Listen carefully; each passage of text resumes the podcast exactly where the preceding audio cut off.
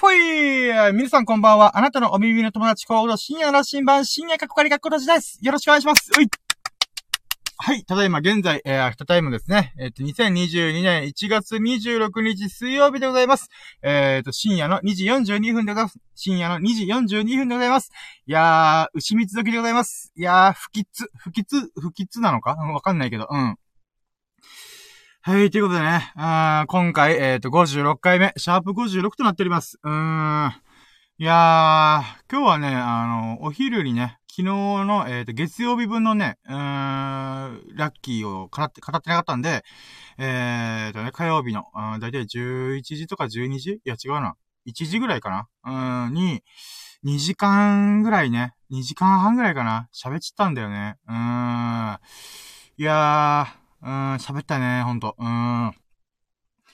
でね、まあ、その時にさ、あのー、我らが、ラキラジのね、ラキラジの我らが女神ことアフロディーデの、うーん、うなじさんがね、降臨してくれました。やったね。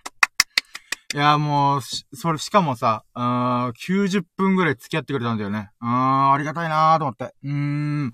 多分お仕事中とかね、忙しいと思う中で、もうこんなね いや、なんか、しょう、しょうもないというか、ささやかすぎるだろ、このラジオっていう、このラッキーラジオね。ただひたすら今日のラッキーしか語ってないのに関わらず、90分ぐらいね、お付き合いしていただいたみたいで、本当にありがたいなと思って、うん、マジで女神降臨してくれた。うーん。あれ、ラキラちゃってんだ、バサバサってこう、羽を羽ばたきながらね、うーん、やってる？みたいな、うーん、感じでね、うん、来てくれました、本当に。うーん。それがね、非常に嬉しいなと思って。いやー、まあ、く、えー、まあ、き、昨日、昨日っていうか、まあね、今現在ね、水曜日なんだけど、うん、今はね、火曜日の、まだ僕は火曜日が終わってないんで、うん、今火曜日のね、17時ぐらいの気持ち、気持ちだから、心的には。うん。まあね、うーん。まあ、ちょっとしたね、なんかエピソードというか、あれで言うと、うーん、昨日、あ、昨日じゃない、まあ、ややこしいな。うん、毎日やってないからややこしいな。毎日っていうか、ずれてるからややこしいんだけど、月曜日最優秀ラッキーがね、あのー、自分のね、アカウント名をちょびっと変えたんだよ。うん。で、それがさ、15個ぐらいのサービスを一気に、あの、アカウント名変えるっていうね、ちょっとめんどくせえことやってたのよ。うん。まあでもね、うーん、これがまあなんで最優秀ラッキーなのかっつうと、えっ、ー、とね、まあ、ラキラジやってるとね、ありがたいことにいろんなゲストさんが来てくれて、あのー、なんか、こう、僕も頑張ってね、みたいな感じで言われる時があるんだよ。で、その時にさ、僕、深夜の羅針盤、深い夜の羅針盤とかで深夜の羅針盤っていう名前でアカウント名作ったりとか、まあ、深夜のジャンクコンパスっていう風にやったりとかしてる時に、あのね、みんなが、えー、っと、神秘とか、えっ、ー、と、深夜さんとか、深夜の羅針盤さんとか、羅針盤さんみたいな感じで、あ、そっかと思ったのが、あのね、僕、毎回このラキュラジやるときの冒頭で、プルルルフォイ皆さんこんばんはあなたのお耳の友達こと、深夜の羅針盤、深夜かこれが角度ですってことで、まあ今言えてなかったけどさ、滑舌悪いんだけどさ、うん。いやー、それで一回やってるんだけどさ、やっぱみんな途中から参加される方が多いからさ、僕の自己紹介ね、あの、聞いてないんだよね。うん、まあ、それはそうなんだけど、うん。だからね、これ、ちょっと由々しき事態だなと思って。うん。で、僕を名指しにするときに、あのー、名前がわかんねえみたいな。うん。確かにそれは由々しき状態だと思って、うん。なので、まあ、深夜の羅針盤の深夜過去から過去閉じっていうのはさ、うん。ややこしいんだけど、本当今、コートで喋ってややこしいよね。うん。まあ、もともとね、深夜の羅針盤っていう、深い夜の羅針盤って書いて、それでね、こう、YouTube チャンネルとかね、アカウント名作って、わーってやってたんだけど、うーん。もともと自分自身の名前は特に決めてなかったんだよね。うん。で、その中で、あ、そっか、深い夜で深夜ってなったら、深夜って名前あるよなと思って、うん。とりあえず思いつきで、うん、深夜カタカナで深夜っていう風にやったろうと。で、まあ、とりあえず仮だから、過去仮過去閉じをつけとこうって思ったんだよね。うん。だから深夜の羅針盤、深夜過去仮、深夜過去仮過去閉じ。うん。っていう風に名前をつけたんだよ。うん。でね、まあ、いつかこれが変わる時来るかなと思ったけど、もうこれでさ、1年ちょっとぐらいやっちゃったから、あ、もうこれでいこっかと思って。もう深夜過去から過去閉じが僕の名前にしようと思って。うーん。で、そう思ってたんだよ。で、それで、まあ、自己紹介の時に、プルラフォイ深夜の羅針盤、深夜過去から、深夜羅針盤、深夜の羅針盤の深夜過去から過去閉じですってことで言ってたんですけど、うん、ややこしいと思って。うん。で、何したかっていうとね、アカウント名の、この深い夜って書いて深夜の羅針盤の部分の、この深夜ってところを、うん、名前に切り替えようと思ったんだよね。うーん。だからね、今サムネイルではさ、深い夜のジャンクコンパスって言ってんだけど、うーん、ここら辺も全部総特化した。うーん。まあ、サムネイルはね、あの、画像、メインビジュアルの画像を変えるの超大変だなと思って、一旦置いてるんだけど、とりあえず文字情報だけでも変えとこうと思ったんだ。うん。だから僕の、あの、アカウント名は、深夜、過去仮過去閉じ、うーん、の羅針盤、みたいな。うん、もうややこしい。もっとややこしいけど、まあ、いっかと思って、とりあえずこれやってみようと思って。うん。ってやったんだよね。で、これがね、結構僕の中では、あー、なんかアカウント名変えるって珍しい、珍しいっていうか、ほんと微妙な違いだけどさ、まあ、やってみてもいいかと思ってね。うーん、例えば、YouTuber のヒカルさんとかさ、ヒカキンさんとかさ、結構親しみやすい名前でやってる方も多いから、まあ、いっかと思って。うーん。まあ、あくまで本名言わねえんだこいつとは思うかもしれないけど、とりあえず深夜過去から、深夜過去から過去閉じ。もう自分のなアカウント名というか名前ですら、いや、生友に言えないってもうややこしいんだけど、うーん。まあ、とりあえず深夜過去から過去閉じで行ってみようと思って。うーん。まあね、これがね、最優秀ラッキーでした。昨日、あ、月曜日の最優秀ラッキーでしたね。うーん。だからね、おー。なんか感慨深かった。うん。一年間通してやってきたけど、うーん。変えちゃうね、と思って。うん。なんだったら、羅針盤っていう名前すらもちょっと怪しいけどね。うーん。だってさ、中田敦彦さんとかだったら、中田敦彦の YouTube 大学とか、まあ、ヒカキンだったらヒカキンとか、ヒカルさんだったらヒカルとか、東海オンエアとか、なんかそういう感じでやってるじゃんこのス、スーパーインフルエンサーは。うーん。だからね、なんか、うーん。この深夜の羅針盤っていうのも、なかなかややこしいよな、と思いながら。うん。まあ、とりあえずね、僕に実力があれば、面白がってもらえるかなと思うんで、あの、名前は後からついてくると思うんでね。うーん。まあ、その実力がね、もう、ペラッペラすぎるから、全然フォロワー減らないし、今日もね、スタンド FM、あ、よっしゃ、収録するぞって開いたら、一人フォロワー減ってました。ガビーン。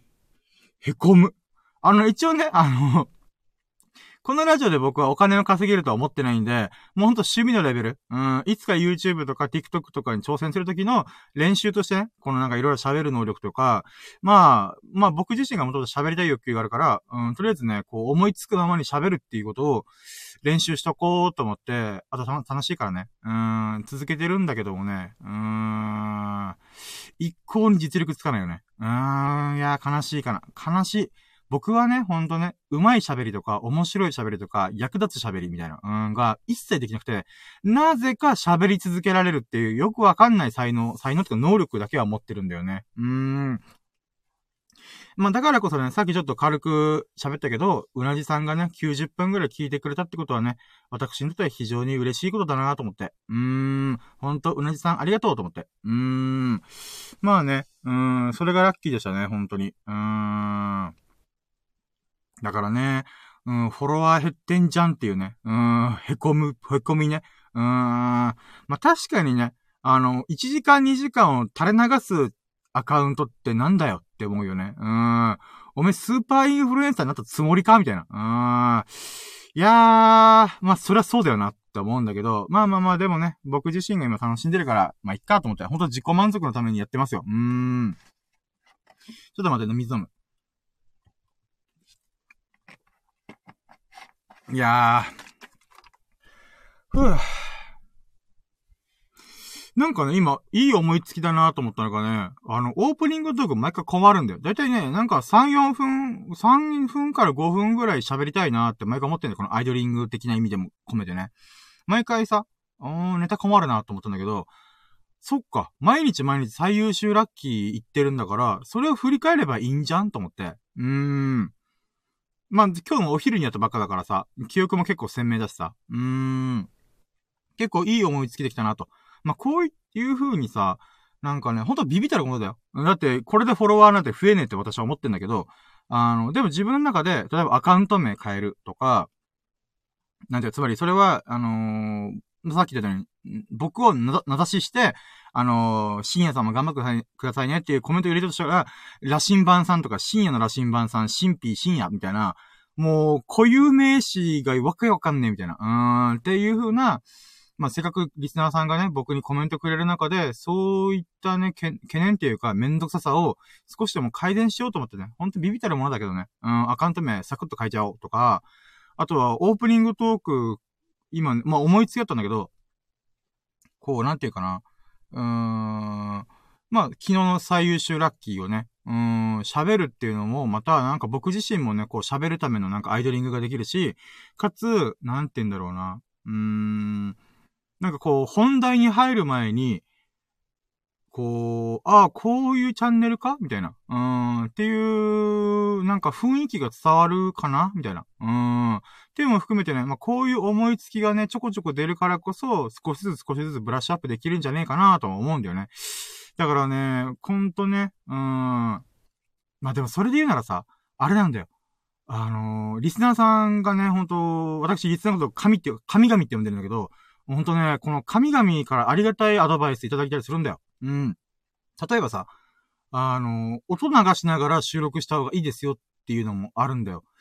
ただね、僕今、あれなんだよね、スマホ1台、マイク1本で収録する、あ、まあ、うーんっていうのやってるから、あれなんだよね、こう、他の配信者さんみたいに、こう、なんて言うんだろう、綺麗にこう音楽を組み込みながら、マジでラジオみたいなかん、ラジオ番組みたいな感じで、こう、なんて言うんだろうな、うーん、トゥトゥトゥトゥトゥラッキーラジフィーみたいな、なんか、そういう、なんていうの、うん、ジングルっていうの？オープニングっていうの？っていうのがね、なんかね、作れないんだよね。で、いろいろ聞いてみたら、あの、オーディオインターフェースっていうのが必要らしくて、なんかね、こう、音響さんとか、例えばライブハウスとかでやってる人だったらわかるらしいんだけど、なんかね、こう なんて言うんだろうな。うーん、よくカラオケで使うマイクとかあるじゃん。あれって結構なんていうかな、大変、大変っていうか、あの、音を一回オーディオインターフェースにぶち込んで、そっから音量調整したりとか、配信する流れを切り替えたりとか、あとは、この、オーディオインターフェースってこの差し込み口がいくつかあって、で、その中で、あ、またゲップした。今大事な話しようと思ったらゲップしちゃったよ、おい。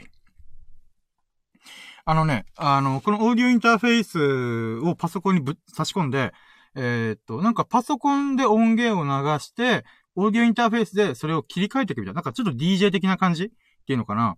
あの、DJ とかあるじゃん。こう2枚のディスク、CD でもなんか音源でもいいんだけど、2つのやつをこうフェードアウト、フェードインしながらこう音をこう切り替えていくって、自然に切り替えていくっていうのがあるじゃん。ああいう感じで自分が喋ってる最中に、このパソコンからの音源をぶち込んで、こう、なんていうかな、いい感じにやるみたいな。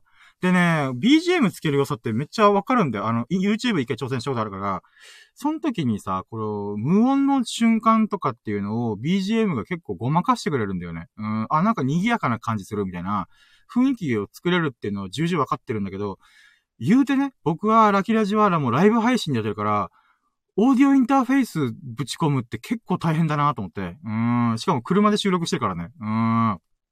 家でやるとさ、さすがに近所迷惑だなと思って、だからね、もう、ジョギングが、ジョギングがてら車をね、走らせて、ああの、海沿いの道で、ジョギングしてから、ちょっと体温めてから、ふえ、よし、行くぜプルルフォイみたいな感じでやってんだよね。うん。だからね、オーディオインターフェースの電源も必要になってくるから、ちょっとこれむずいなと思って。うーん。だからね、しかもライブ配信とかしちゃうから、なおさらね、こう、他の配信者さんみたいに、練り込んだ音声っていうのね、アップしづらいんだよね。うーん。だからね、いつかそれに挑戦したいなと思いつつ、機材を用意したりとか、この仕組みとかも理解しないといけないから、結構ね、むずいなと思って。うーん。でもいつか挑戦したい。まあ、何が言いたいかっていうと、そういう風に、こう、なんていうかな、少しずつ少しずつ、創意工夫を組み込めたらありが、いいなと思って。うーん。だからね、こう、さっき言ったオープニングトークは昨日の最優秀ラッキー語ればいいんだな、とか、うん、アカウント名ちょびっと変えてみた、とかね。うん、そういうものがね、いつか僕のね、この輝かしい光の世界の中にこう、あ、導いてくれるんじゃないかなっていう淡い希望を抱きながら、まあ、これでお金稼げることはないだろうな、とか思いつつ、うん、とりあえずね、まあ、私がね、1時間ぐらい喋りたいっていう欲求まみ、欲、欲深い人間だから、うん、まあ、とりあえず、今のスタイルでね、コツコツ思いついたことをちょっと少しずつ実践していくみたいな、ブラッシュアップしていくみたいな、うーん、ことで続けられればいいかなと思います。よし、では、てか、オープニングトークもオープニングってちょっと喋りすぎた感じあるよね。今15分ぐらい同じような話をずっと繰り返した気がする。まあいいや。じゃあ行きます。やろうども、準備はいいか？よーそろー深夜の新聞プレイズ、深夜のジャンクコンパス今日のささやかなラッキーを語るラジオ、略ラジ、あ、略してラキラジ、Here we go! ラッキーラッキーラッキー最高、踊ろうよ。いつもの笑顔で、ラッキーラッキーラッキー最高、飛び出そう。ステップ踏めば、パラパッパパパ、ラッキラキラー。はい、ということで始まりました。今日の佐々木のラキを語るラジオ略してラキラジ、えー、シャープ56、56回目となっております。うーで、現在2022年1月、えっ、ー、と、26日水曜日。うわ、もう1月終わるじゃん。うん、の、えっ、ー、と、深夜2時57分、牛蜜時でございます。いや、不吉。うん。まあ、2時57分、2時57分でございます。いやー。なんかね、今、時間で言うと、牛蜜時で自分で言っちゃったけど、不吉だなと思いつつ。うん。でもね、なんかね、うーん、なんかね、クリエイティブな時間っていうのがあって、なんかね、創造的な時間帯があるらしいんだよ。まあ、これね、なんかスピリチュアル的な世界の話らしいんだけど、まあね、あの、話半分で聞いてもらえばいいんだけど、3時4時ぐらいが一番創造的、クリエイティブな発想が出やすい時間帯らしいのよ。うーん。まあ僕はね、ただ単に夜更かし人間というか、夜大好き人間だから、もう普通の一般の多くの人と生活で、全然違うんだけど、うーん。まあ3時4時ぐらいが一番ね、ラキラジ撮ってて気持ちよく喋れてる。まあ誰もいないからね。うん。誰もいないかかることない場所で今収録してるから、もう気兼ねなくね、大声で、プルルフォイとか、ラッキーラッキーラッキーラッキーラッキーみたいな感じで、うん、テーマ曲を自分で歌ったりとかしてるんだけど、まあ、周りから見たら、あれこの人、ちょっとキテレツな人だな、みたいな。うーん、って思われるだろうなと思いつつ。うーん。さっきのね、あの、えっ、ー、と、歌？ラッキーのテーマ。まあ、インスパイアバイ島次郎なんだけど、あ、島次郎の歌からなんだけど、うん、ラッキー、ラッキー、ラッキー、最高と、踊ろうよ、みたいな。うん。あれもね、本当はオーディオインターフェースがあれば、それをま、一番、いっちゃんいいやつを収録して、それを流せばいいだけなんだけど、もう、自力だよね。うん、ほんと、超アナログなやり方で、私は、オーディオインターフェ、え、なんていうの？うーん、ま、自力で、自力オーディオインターフェースみたいな。自力じゃねえな。なんか今、つまんない例えしたな。うーん、なんて言うんだろう、こういうの。なんだろう、アナログオーディオインターフェース、うーん、をやっております。うーん。いやー、でもさ、なんかさ、こう、ジングル作るのもいいんだけどさ、僕ほんと音楽とかさ、あ作れないからさ、あの、一回ね、あの、収録した音声にさ、あの、何か、こう、音を突っ込んでみようとで。例えばさ、僕、オールナイトニッポンのテーマでさ、うーん、タラッタ、タッタラタタッタラ、タッタラタタッタラ、タラッタラ、タラッタラッタッタっていうのもやったんだよ。うん。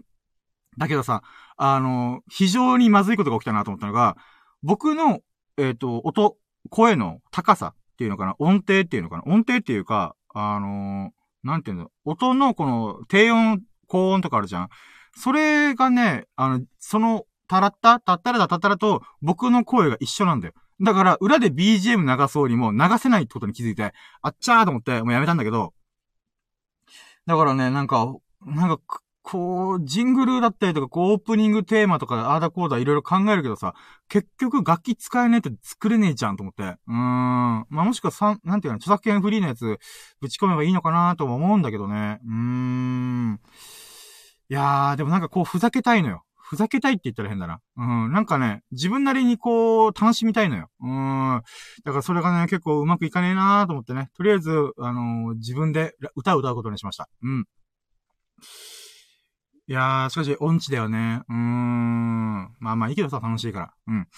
はい、ということで、えーと、くだらな、くだらなすぎる話をしましたけど、今自分でもね、笑っちゃう、本当に。何言ってんだろうな、俺って毎回思ってる。うーん。まあね、えー、じゃあとりあえずラキラジの概要行こうと思います。よろしくお願いします。ういまあね、あのー、ラキラジの概要を喋るとしたら、まあ、喋るとしたらって言うけど、毎回毎回喋ってるからさ、あの、アーカイブとかで聞いてる人さ、あの、もう10分15分くらい飛ばしていいよ。うん、本当に、そう思う。うん。もう毎回毎回同じ話してる。うん。だけど毎回毎回熱量込めて喋ってるつもりである。うん。はい、ということで、ラキラジの概要はね、あの、ラッキーは便乗できる、イエーイっていうのをコンセプトにしております。ま、ラッキーは便乗できるって何ぞやって話なんだけど、うん、まずね、僕がこれから自分の一日を振り返って、こんな出来事があった。えー、っと、だからこんなラッキーがあった、あんなラッキーがあった、みたいなことをひたすら語っていくのよ。うん。もうそれだけ。うん。皆さんに、あの、笑ってもらうような面白い話とか、あの、皆さんにメリットがある役立つ話とか、あの、なんか話術として、ほーって、こう、称賛されるような上手いお話とか、僕は全くできないです。うん、もうこれ断言する。うん、マジでできない。うん。ただ僕にできることは、なぜかわかんないけど、1時間、1時間半、2時間ぐらい、なぜか一人でザーッと喋る。うん。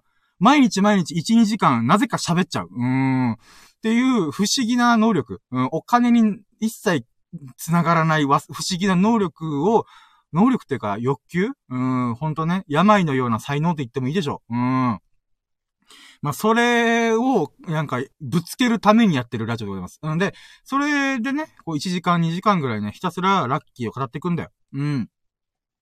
んで、じゃあなんでラッキーが便乗できるかっていうと、まあ、僕のね、ほんとささやかすぎるラッキーを聞いて、で、なんでこれは僕ラッキーだと思うの？この出来事、雨が降ったっていう出来事に対して、いやーもう洗濯物ぐしょぐしょになるし、洋服もぐしょぐしょになるし、えっ、ー、と、靴もぐしょぐしょになる。だけども、あのね、最近ね、あのー、思ったのがさ、ショーシャンクの空にごっこができるんだよ。うん、映画のさ、名作の1990年代のショーシャンクの空にあるじゃん。あれのパッケージ見てほしいんだけど、なんか、あ、主人公が雨の中で、わーってこうなんていうか、両手広げながら、こうなんていうか、雨に打たれてるみたいな。あるじゃん。あのシーンできんじゃんと。だから僕、ショーシャンクごっこって言って、だから雨の日、ショーシャンクごっこできるんだよ。うん、雨に打たれたり、水もしたたり、いい男的な感じで、自己満足のためにこうなんてジョギングしながら、あ、雨降ってきたな、あー、ザーザー降ってきた、やべ、も、う家に帰るまで時間ね、あ、時間かかるし、車に戻るまで時間かかるみたいな。じゃあ、ショーシャンクごっこやろうみたいな。うん。そういうふうに思、思えるんだよ。うん。あ、つまり何が言いたいかっていうと、うん、そういうふうにさ、なんで雨がラッキーなのかっていう風に聞くとさ、ほー、ショーシャンクごっこできるって超くだらねえけど、こいつラッキー、なんか、なんだろう、うーん、なんかパッパラパワーだけど楽しそうだな、みたいな。うーん。っていう風に、まあ、なんか、ラッキーのこの喜びというか、うん、楽しさっていうのを、こう、まあ、説明することによって、なんでこれがラッキーなんだよってことで、あなたの頭の中に、そのラッキーがね、こう、インストールされるんじゃないかと思ってんだ。うん。こう、すり込み。うん。できるんじゃないかなと思ってて。で、それ、そうすることによって何が起きるかっていうと、あなたが体験してないラッキー、あなたが体験してない、体験してないはずのラッキーを、あたかもあなたが体験したかのように疑似体験できるんじゃねえかって思ってんだ。うん。これなんで思ったかっていうと、逆のパターンで僕がそう思うんだよ。人のラッキー聞いて、めっちゃいいじゃん、それ。最高だね、みたいな。うん。めっちゃラッキーじゃん、みたいな。なんかそういうことがあるなと思って。ってことはこれ逆もできんじゃね？と思って。うん。でね、このラキラジオ思いつきでやった時もさ、友人の反応結構いいんだよ。うーん。なんかね、深夜のラキラジってね、面白いよ、みたいな。うーん。不思議だよけど聞いちゃうみたいな。うん。あ、そうなの？みたいな。僕としては一日の振り返りとか、なんで僕がそれをどう思、な、どう思ったかとかいうのを喋ってるだけなんだけど、意外とね、手応えあってさ、今までもう全然なんかこう、ピンとこなかったけど、なぜか知らないけど、ラジオに関してはね、うん、友人がね、結構聞いてくれるんだよ。ありがたいなと思って。不思議だけどありがたいと思って。しかも友人の一人のスサノーくん。まあ、僕は、このさ、あの、名前 S くんっていう友人が、しょっちゅう聞いてくれるから、神認定してさ、あの、リスナーのこと神々って呼んでんだけど、私は。その中でも特に、あのー、印象的、印象的な、まあ、特に友人だしね。だから神認定して、スサノーのみことって名前つけたんだよ。あだ名としてね。うん。あと本名言わないようにしようと思って。うん。で、そのスサノーくんが、まさかの、今56回目なんだよ。このラキラ時代から。で、シンプル計算で、えっ、ー、と、まず、毎回毎回1時間ぐらい喋ってるんだよ。まあ30分の時も1回ぐらいあったけど、まあ大体1時間喋ってるんだよ。で、なんだったら、今日のあの、お昼に喋ったやつは2時間喋った。うん。ってこと考えたら、えっ、ー、と、ラキラジ56回分全部聞くとしたら、えっ、ー、とね、リアルに、80時間、90時間ぐらい行くんだよ。うん。で、それ佐野くんが何したかっていうと、その56回分のラキラジを全部聞いたって言うんだよ。え ?80 時間分こいつ全部聞いたの？と思って、もうすげえなと思って。うん。まあ、つまり、今まで僕は YouTube 作ったりとか、まあ、ノートでブログ書いたりとか、いろいろやってたんだけど、なぜか知らないけど、これはね、なんかね、うん、友人的には楽しめてるんだよね。だからすごくない？だって Amazon プライムとか Netflix とか YouTube とか TikTok とかいろんなことがある中で、なぜか僕の動この動画が、なんかね、友人が仕事しながら聞いてるらしいんだよ。ありがてえと思って。うーん。で、秀樹さん、あ、秀樹さん、まあ、我らが七福神、エビス様こと、秀樹さんって友人も、結構ちょこちょこ聞いてくれて、配信の時にもね、こんな時間でも聞いてくれる時があるんだよ。うーん。だからね、なぜか知らないけど友人の手応えがある。うん。ってことは、やっぱ友人も僕のこのラッキーとか、ささやかすぎるラッキーを聞いて、えー、いいじゃん、みたいな。うん、って思ってくれてんだなと思って。うん。ってことは、ラッキー便乗できんじゃん。ってことで、まあ、コンセプトとしては、もう、話戻りに戻って、うん、ラッキーや便乗できる、イエイっていうのが、まあ、ラッキーラジのコンセプトでございます。うん。でね、あのー、あのね、皆さんにもね、ぜひ、あのー、最近のラッキーをね、コメントしてほしいなと思ってんだ。うん、あ、そうか。コメント書いとこう。えっ、ー、と、あなたのラッキーをお待ちしております。いえ、ってことで、お待ちしてます。えい。音符マーク。おい。でね、あの、もちろんね、これは強制するものでもないし、無理強いでもないんだけど、あの、僕がね、あなたのラッキーを聞いて疑似体験して喜びたいから、あぜひとも送ってほしい。うん、もうあなたのラッキー、とか今までリスナーさんが、もう、もうビビったら、誰も聞いてねえラジオだけど、時々ね、ありがたい人が神様がさバッて舞い降りてきてくれ、バッサバッサバッサって、え、ラッキー募集してんの？じゃあ俺のラッキーやってか、神の告げがバーンってくるんだよ。はあ、神の告げ来たやったーみたいな。うん。っていうのがあるんだよね。で、そのラッキーは必ず僕はコメントを読み上げて、あー、すごいラッキーっすね、いいっすね、やったね、みたいな、っていうのがあるんだよ。うん、ちなみにね、今日のお昼でやった時は、カッキーさん、カッキー柿崎さんっていうアカウント名の方が、あの、いらっしゃってくれて、この人がね、あのー、一週間前ぐらい来たんだけど、今日も来てくれて、たまたまね。で、それでさ、すげえラッキーをぶち込んでくれたんだよ。うん。それは、カッキーさんって、あの、本を作りたいって、あの、LGBT とか、あの、発達障害とか、そういうことで困ってる人とか苦しんでる人を少しでも手助けしたい、救いたいっていう気持ちで、あの、自主出版、えっ、ー、と、紙の本を作りたいって言ってるんだよ。まあ、すごい志高いじゃん。すげえなと思うんだけど、で、それが一週間前に、そのクリ、一週間前か10日前ぐらいにクラファンをやって、やってます、みたいなことでコメントしてくれたんだよね。うん。で、その日クラファン始めて、えー、っとね、その時点で10、10万ぐらい集まってる、みたいな。マジでみたいな。そんなラッキーを聞かせてくれたんだよ。そしたら今日来てくれた時には、無事クラファン達成できましたイエーイみたいな。マジですげえラッキーじゃんと思って。で、聞いたら、えっ、と、30万円分のクラファンが達成できましたありがとうございますみたいな感じで。30万円分と思って。うーん。すげえなと思って。うん、まあほんとすごいラッキーで、もう僕があったかも体験したかように感じた。うん。体験、まあ、あまりにもレベルが高すぎて、あの、すべてを、あの、疑似体験することできなかったけど、でもね、うん、すごい喜ばしかった。うん。だからそういった意味でもね、ぜひ皆さんにね、この、コメントしてもらいたいんだ。あなたのラッキーをね、ぜひ聞かせてほしい。シェアしてほしいと思ってる。うん。んでね、あのー、ただね、僕が喜ぶじゃなんやねんそれって思うと思うんだ。逆にね、あのー、聞いてくれてる方にもね、メリットがあると僕は思ってるのが、ラッキーはアウトプットした方がいいと思ってんだ。うん。それはね、あの、もちろん、僕のこのラッキーラジのライブ配信中とかアーカイブとかはもう落書き帳、メモ帳のように使って、ラッキーをかた、あの、書いてもらってもいいんだけど、これがね、なんでおめえを喜ばすためによ、俺ラッキー書かないといけねえんだよって思う人がいたら、ごめん。うん、それはごめんと思ってんだけど、だからね、別にそれは、あの、自分のツイッターアカウントでつぶやいてもいいし、あの、友人、知人、家族とかに、こんなラッキーがあったんだよねっていうのも構わないし、えっ、ー、と、ペンとノート、紙のノートを持って、こうバーって書くもよし。うん。とりあえず、ラッキーをアウトプットしてほしいんだよ。うん。それなんでかって言うとさ、あ、まあ、アウトプットって何ぞやって言語化するんだよ。言葉にするってことがすごい大事で、あの、なんかね、人間って俺不思議だなと思うのが、あの、言葉ってさ、あの、後からついてくるものなんだよ。教育とかによってついてくるものなんだよね。じゃあ、どういう風に人間が世界を捉えてるかというと、イメージなんだよね。うん、ほんと抽象的な映像だったりとか、なんかふわふわしたものなんだよ。だから、あの、そのふわふわしたものを結晶化することによって、言語化することが結晶化だと僕は思ってるんだけど、そうすることによって、もちろん全てのイメージを言語化することはできないけども、そのポイントになる部分、要点の部分を、こうね、強調してくれるんだよ、言語化することによって。アウトプットすることによって。だから、あの、体験したラッキー、体験した瞬間にさ、やったラッキーみたいな思うじゃん？で、その後にさ、夜とか、もう次の日も何でもいいんだけど、振り返ってみて、やっぱあのラッキー良かったなっって思い出すんだよ。で、思い出すだけじゃやっぱイメージの範疇を超えないから結晶化されないんだよ。だからこそ、この言語化してほしいんだ。アウトプットしてほしいんだ。うん。そうすることで何が起きるかっていうと、ラッキーを二度味わえるんだ。うん。ラッキーはスルメだと僕思ってるから。スルメみたいに何回も噛み締めることによって味わい深くなるっていう。うん。そういう性質を僕は持ってると思ってる、ラッキーは。うん。例えばさ、あのね、これ後でももう一回語るんだけど、ラッキーってね、めちゃくちゃ忘れやすい。うん。みんな忘れる。うん。これも断言できる。絶対ラッキーは忘れるんだよ。例えばさ、今日出社するときに、アウシングで通勤に来た、イエーイみたいな感じで、い、い、行くじゃん。そしたら、仕事し始めて、8時間ぐらい労働して、はぁ、疲れた。上司にも怒られたし、お客さんにも怒られたし、はぁ、へこむっつって、で、帰るじゃん。で、まあ、お酒とかスルメ飲み、食べ、食べながら、あー、今日も一日最後だったな、へこんだな、ああ、俺の日々ってこんなもんか、うん。ってことは、この日々が永遠に続いたら、俺の人生もこんなもんか。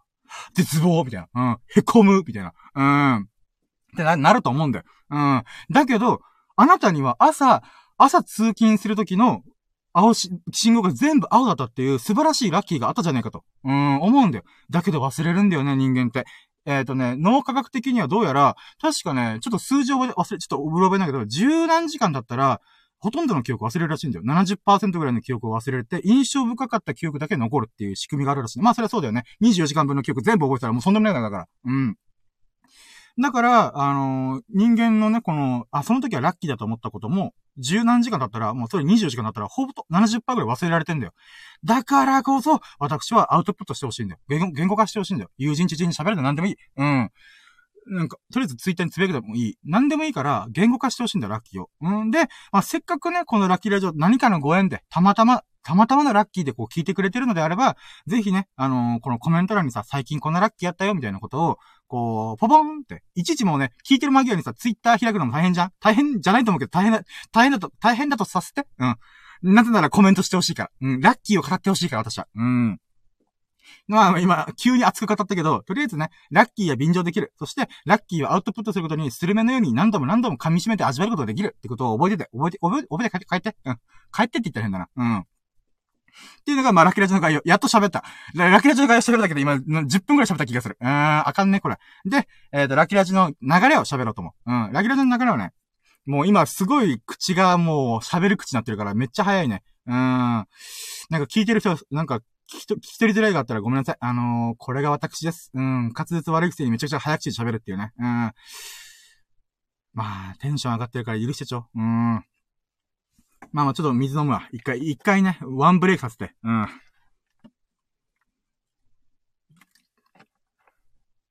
あー、お水美味しい。いや、もうラッキーラジはね、あのー、一人でぶっ続けて喋ってるからね。うん、こんなこともあるす。ティッシュがない。やばい、鼻がほじれなくなった。まあいいや。えっ、ー、とね、それでラッキーラジの流れでならば4つのステップがあります。うん。まあ本当にね、自己、自己満足の企画なんだけどさ、4つのステップがあって、まず1ステップ。1ステップは、初期ラッキー指数、イェイっていうことで、あのね、初期ラッキー指数って言って、まあ、うん、こう、1日のさ、ラッキーをさ、数字化するんだよ。パーセント化するんだよ。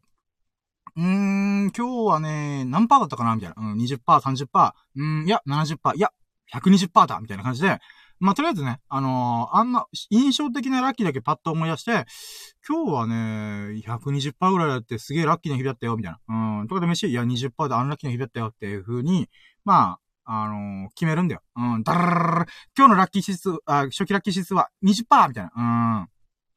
っていうのをやっております。でね、なんでこれ、この4つのステップは全て僕は意味があると思ってるから、あの、とりあえずね、あの、しょうもねえと思っても聞いて。うん。で、2ステップ目がラッキーカウント。もうここが私が一番大好きなところ。うん。もうこれをやるために私は、あの、前後の企画、オープニングとかだったりとか、こう、いろいろしゃ、概要とかさ、喋る理由は、このラッキーラジカウン、ラッキーラジのラッキーカウントをするために全て膨らました。うん。最初にやったのはこのラッキーカウントだったから。それ以外は後付けだった全部。うん。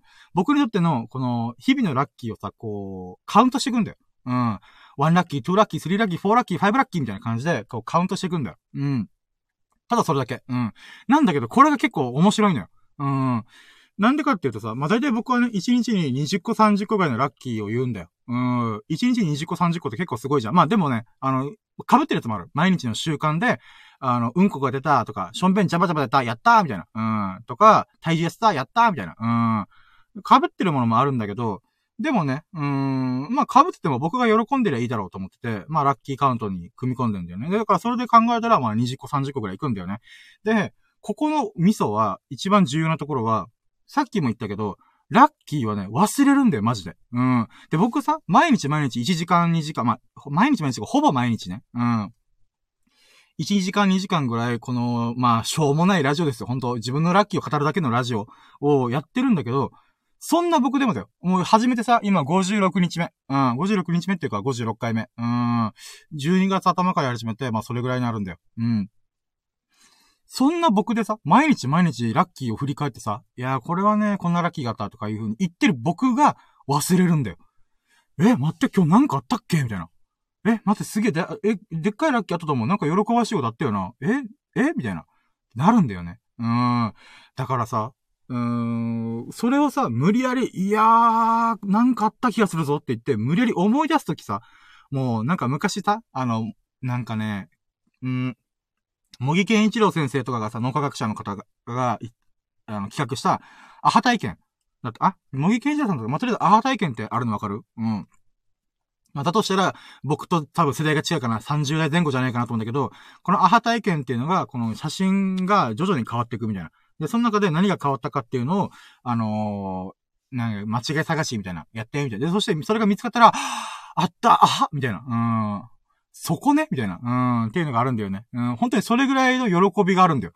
つまり、本来、1日経験した20時間経験したことだったら忘れてないはず、かく、忘れてないと思いたいんだけど、忘れてんだよね。うん。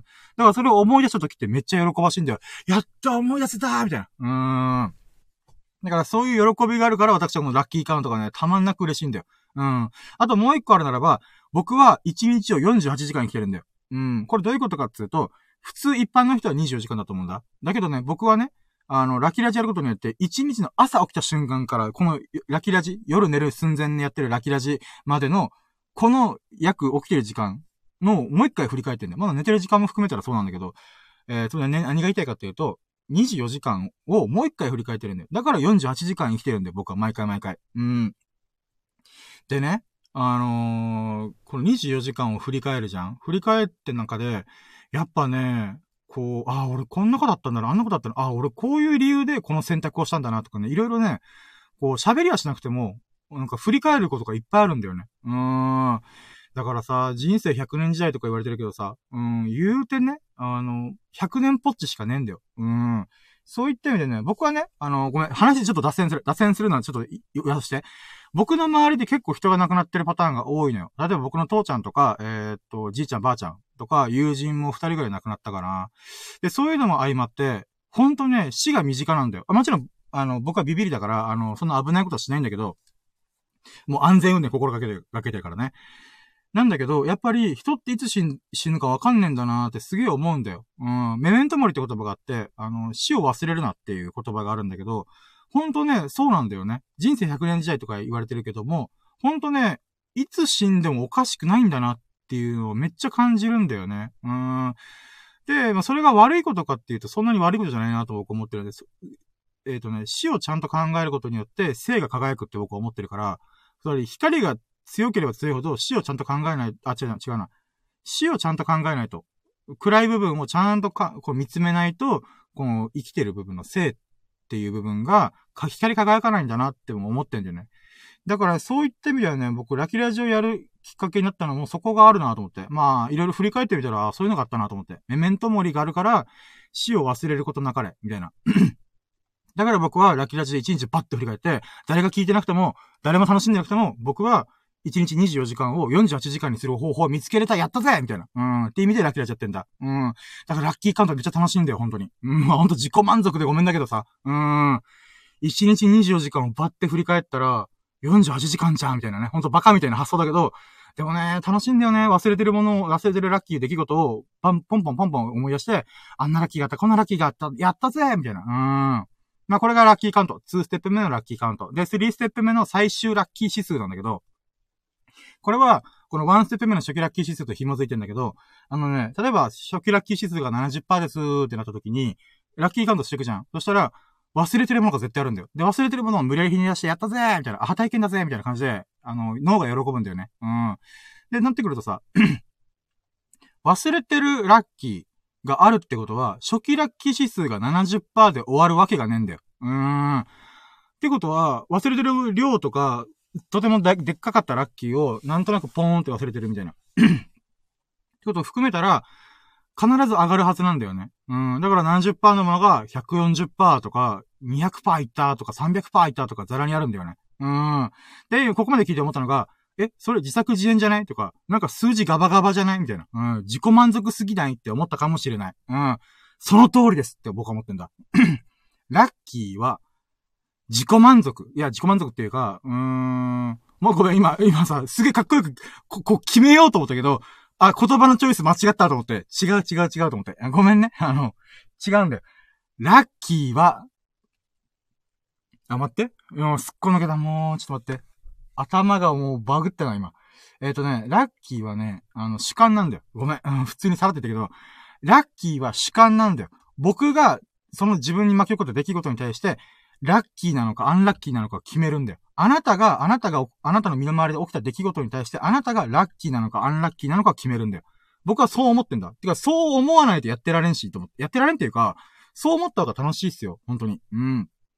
で、もちろんこれはね、宝くじ当たった、当たった、やったーとか、あのー、人が亡くなったとか、大災害が起きたとか、そういう、もうとんでもねえやつはちょっと置いといて、あのー、なんで置いとくかっていうと、そんなね、頻繁に宝くじ当たったとか災害が起きたとかって、あと溜まるかと僕思ってる。まあ、ちょっとこの前ね、あの、津波とかいろいろあったけど、ちょっとそ、それは置いといて、みんなさ、生きてる中でさ、やっぱね、一日日々、日々を生きていく中で、大体起きるのってささやかな出来事なんだよ。うん。だからそのささやかな出来事に対して、自分がラッキーなのか、アンラッキーなのかを決めてると僕は思ってんだよね。うん。だからそういった意味でも、やっぱり心の強さが大事かなと思ってんだ。うん。まあ、心の強さがないなと思ったら、僕みたいに、あの、嫌なこととか、物事とか出来事とか人には合わない。接しないみたいなことを決めてんだ、僕は。うん。こんだけ、なんか、ラッキーは主観だぜとか、いろいろ言ってるくせに、僕は基本的にはネガティブになりやすいね、人見知り、コミュ障、ネクラっていう三拍子持ってるから、あのね、うん、自分が生きやすい環境を作ることにしたんだよ。うん。自分が嫌な環境にはいかない。自分が嫌な人に会わない。自分が嫌な出来事に対しては接しない。とかいうふうに決めてんだ。まあ、メンタルが、あの、繊細だから。うん。僕、HSP らしいから。うん。で、まあ、そんな繊細さんの僕が まあ、そういう風にやってたら結構楽しいんだよ。楽しいっていうか、ごめん。えっ、ー、と、話どんどんずれてる。ごめん。えっ、ー、と、違うんだよ。えー、だからこそ僕は、あのー、なんていうかな。うーん。あまりにも自分で抱えきれないアンラッキーの場所にまず行かない。ネガティブな出来事に接しないっていうのを決めてんだ。で、そうした時にさ、そしたら残ってるのは、ほんとね、ラッキーなのかこれとか、え、これアンラッキーなのかって、わけのわかんない出来事が多々あるんだよ。うーん。でもそれぐらいだったら、なんかね、こう、考え方、捉え方を変えて、えっ、ー、と、ラッキーだった、これはラッキーだった、みたいな感じで、言えるんだよね。うん。例えばさっき冒頭に言った、雨の、雨の日。えー、雨の日って大体みんなさ、一般の多くの人は、ああ、みたいな感じで思うと思うんだけど、僕は、ショーシャンクごっこできんじゃん、言ったぜみたいな、うん、って思えたんだよね。うん。まあ、ショーシャンクごっこってなんだよって思うと思うんだけど、まあまあまあ、こう、雨に打たれながらさ、あの、名作のショーシャンクっていう映画のように、こう、わーってこう、両手広げながらさ、こう、なんていうの？なんだろう。なん、なん、まあ、喜んでるシーン。うん。ご、ごっこができる。そんなごっこができるんだと思った時に、雨はもう僕にとってアンラッキーじゃなくなったね。うん。ラッキーじゃん、みたいな。うん。だからそういう風に考えれるなと思うんだよね。だからラッキーは主観なんだよね。だから最終ラッキー指数も、まあ自己満足じゃねえか、数字ガバガバじゃねえかと思ったとしても、それは僕が決めることだから、うーん。誰に何と言われても僕がラッキーと思えばそれはラッキーなんだ。あなたがラッキーと思えばラッキーなんだって僕は思ってるんで、まあね、そういった意味で最終ラッキー指数っていうのを決めてます。うん。ごめん、長いよね、マジで。ごめん。だってさ、今、まだ本題入ってないからね。本題入ってないのに43分喋ってどういう神経してんだよって思うんだけど、ごめん。うん。そこは、うん。もう、しょうがない。うん。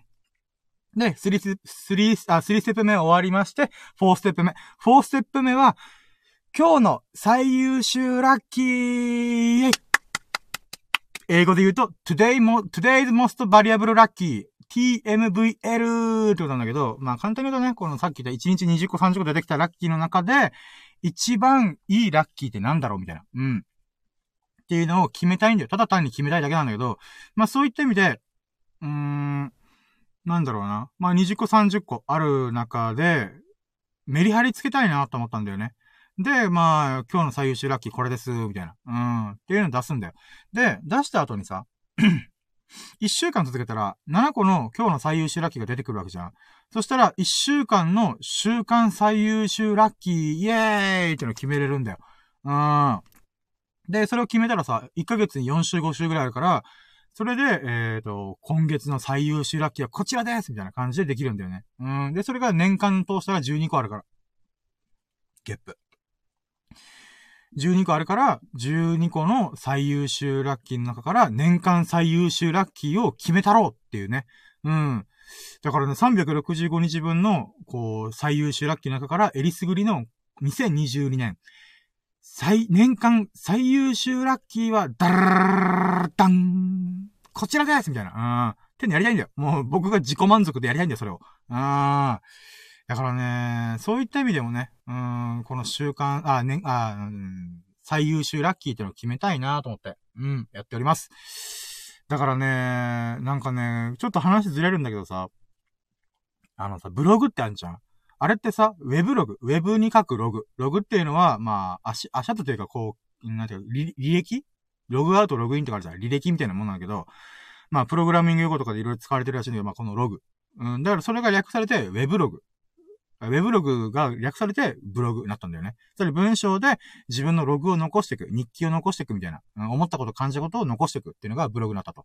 で、最近流行ってるのが YouTube とか TikTok で、あのー、Vlog っていうのがあるんだよ。それは、ビデオログって書いて、Vlog って呼ぶんだけど、僕はね、ラキラジで毎日毎日振り返ってるから、じゃあ僕のやつなんだろうと思ったら、ボラグなんだよ。うん。あのね、ボイスログと書いて、ボラグなんだよ。うん。もうこれがね、まあ正直ややこしいよ。だってブログがあるのにボラグってなんだよとか、あの、Vlog があるのに、ボログってなんだよみたいな。うん。あるんだけど、まあこれもこれで面白いかなと思って。うん。で、まあ、ボログ書いて、私はいつも喋ってるわけなんだけど、うーん、やっぱね、これを喋ることによってさ、一日一日がね、結構ね、鮮明になるんだよ。あ、そういえば、これ、これが最優秀ラッキーだったとか、これが年間の最優秀ラッキーだったとか、あ、まあ、年間で今月の最優秀ラッキーだったとか、なんかね、結構パッ、ポンポンポンポン思い出せるんだよね。うーん。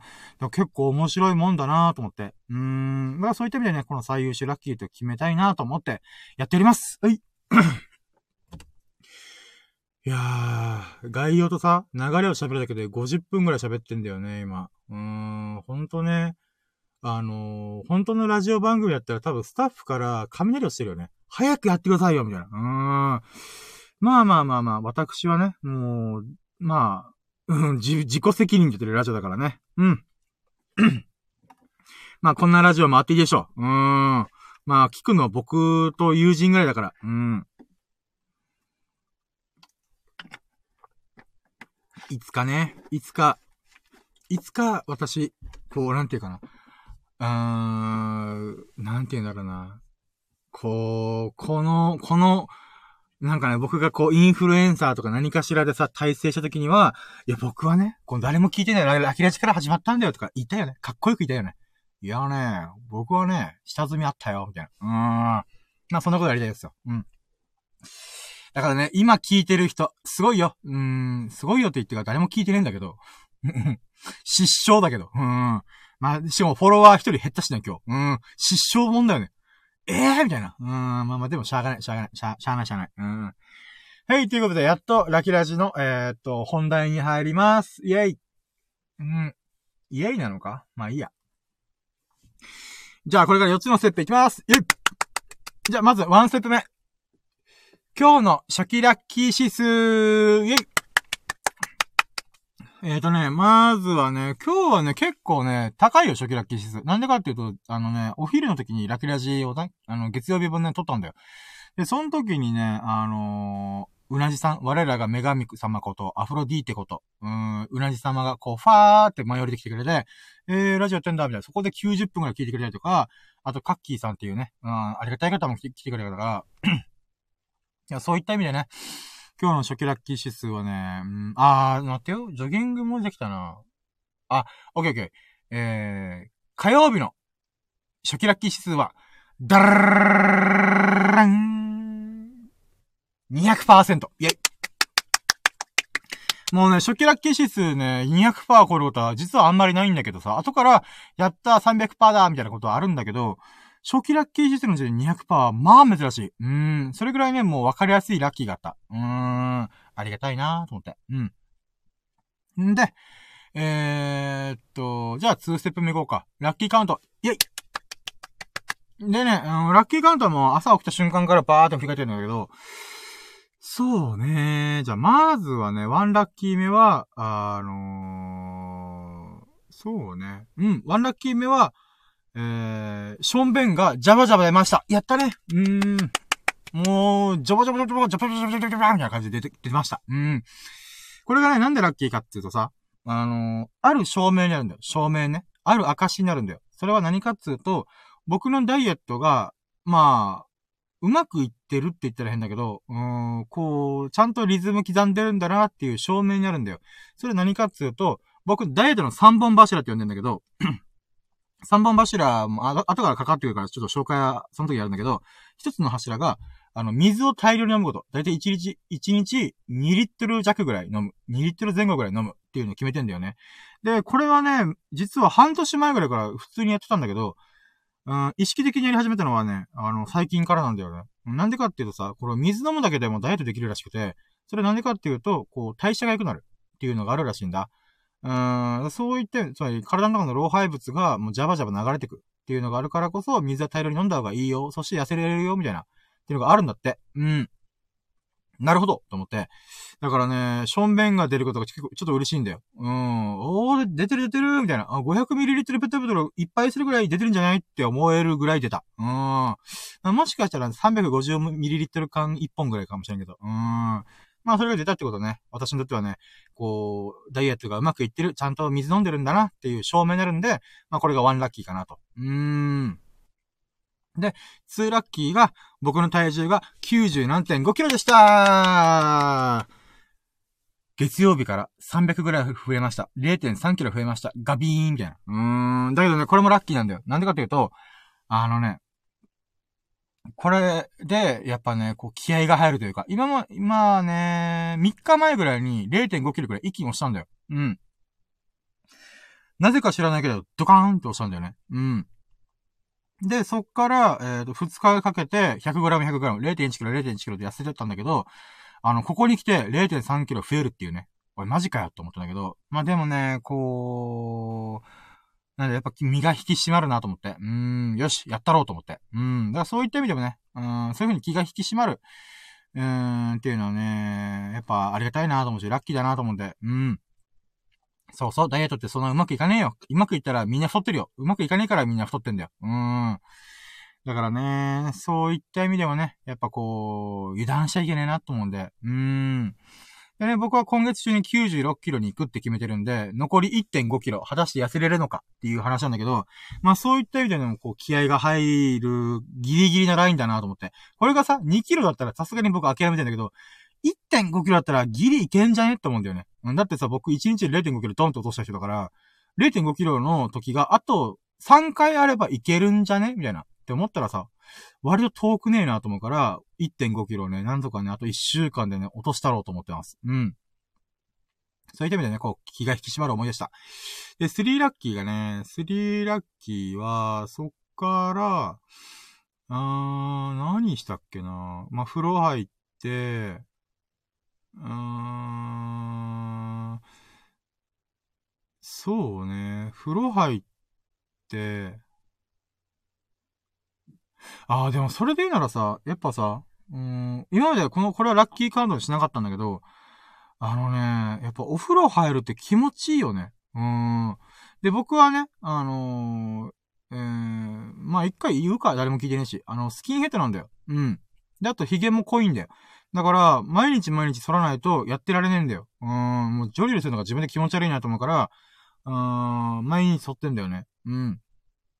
んで、このね、髭剃りした後のさ、こう、さっぱり感っていうのがね、非常になんかね、今日はね、特に、さっぱりしたーみたいな。うーん、心地よさかった。気持ちよさかった。うーん。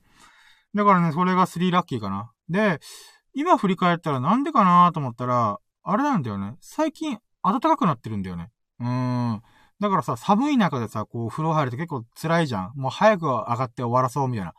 って思えるんだけど、なんかね、暖かくなってるから、割と、なんて言うんだろう。もう、晴れやかな気持ち、す、健やかな気持ちで、ふわすっぱりしたーみたいな。うーん。っていう、なんかね、開放感があった。うん、これが3ラッキーかな。で、フォーラッキーで言うならば、えーと、天気がめっちゃ良かった。今日もね、天気が非常に良くて良かったです。うん。もう天気がいいだけど私はフォーラッキー。うん。まあさっきで、ショーシャンクごっこはできないのは残念だけど、別にね、晴れても、晴れてもね、こう元気になるから、うん、どっちでもいいやと思って。うん。まあ、これがフォーラッキーですね。うん、本当ね、最近1週間前とか4日前ぐらいからちょっと天気崩れて雨降ったりはしてたんだけど、まあ、3日前ぐらいからね、天気が落ち着いて、こう晴れの日が続いてるみたいな。ありがてえなーと思って。うーん。僕はジョギングをさ、ほぼ毎日やってるから、雨の日とかで結構大変なんだよね。うん、雨雲の切れ目を探して、その時に瞬間で、まあの、40分とか1時間だけでもジョギジョギングするみたいなことやってるから、うん、なおさらね、こう、晴れてる日はいいなと思って。うん。だから4ラッキー晴れの日、晴れだってた。で、5ラッキーがね、うーん、あ、洗濯物した。うん。なんかね、僕洗濯物好きなんだよ。うん。んでね、あのー、洗濯物するんだけど、僕乾燥機とかそういうの絶対使わないと決めてて、もう、干す、干すオンオンリー。うん。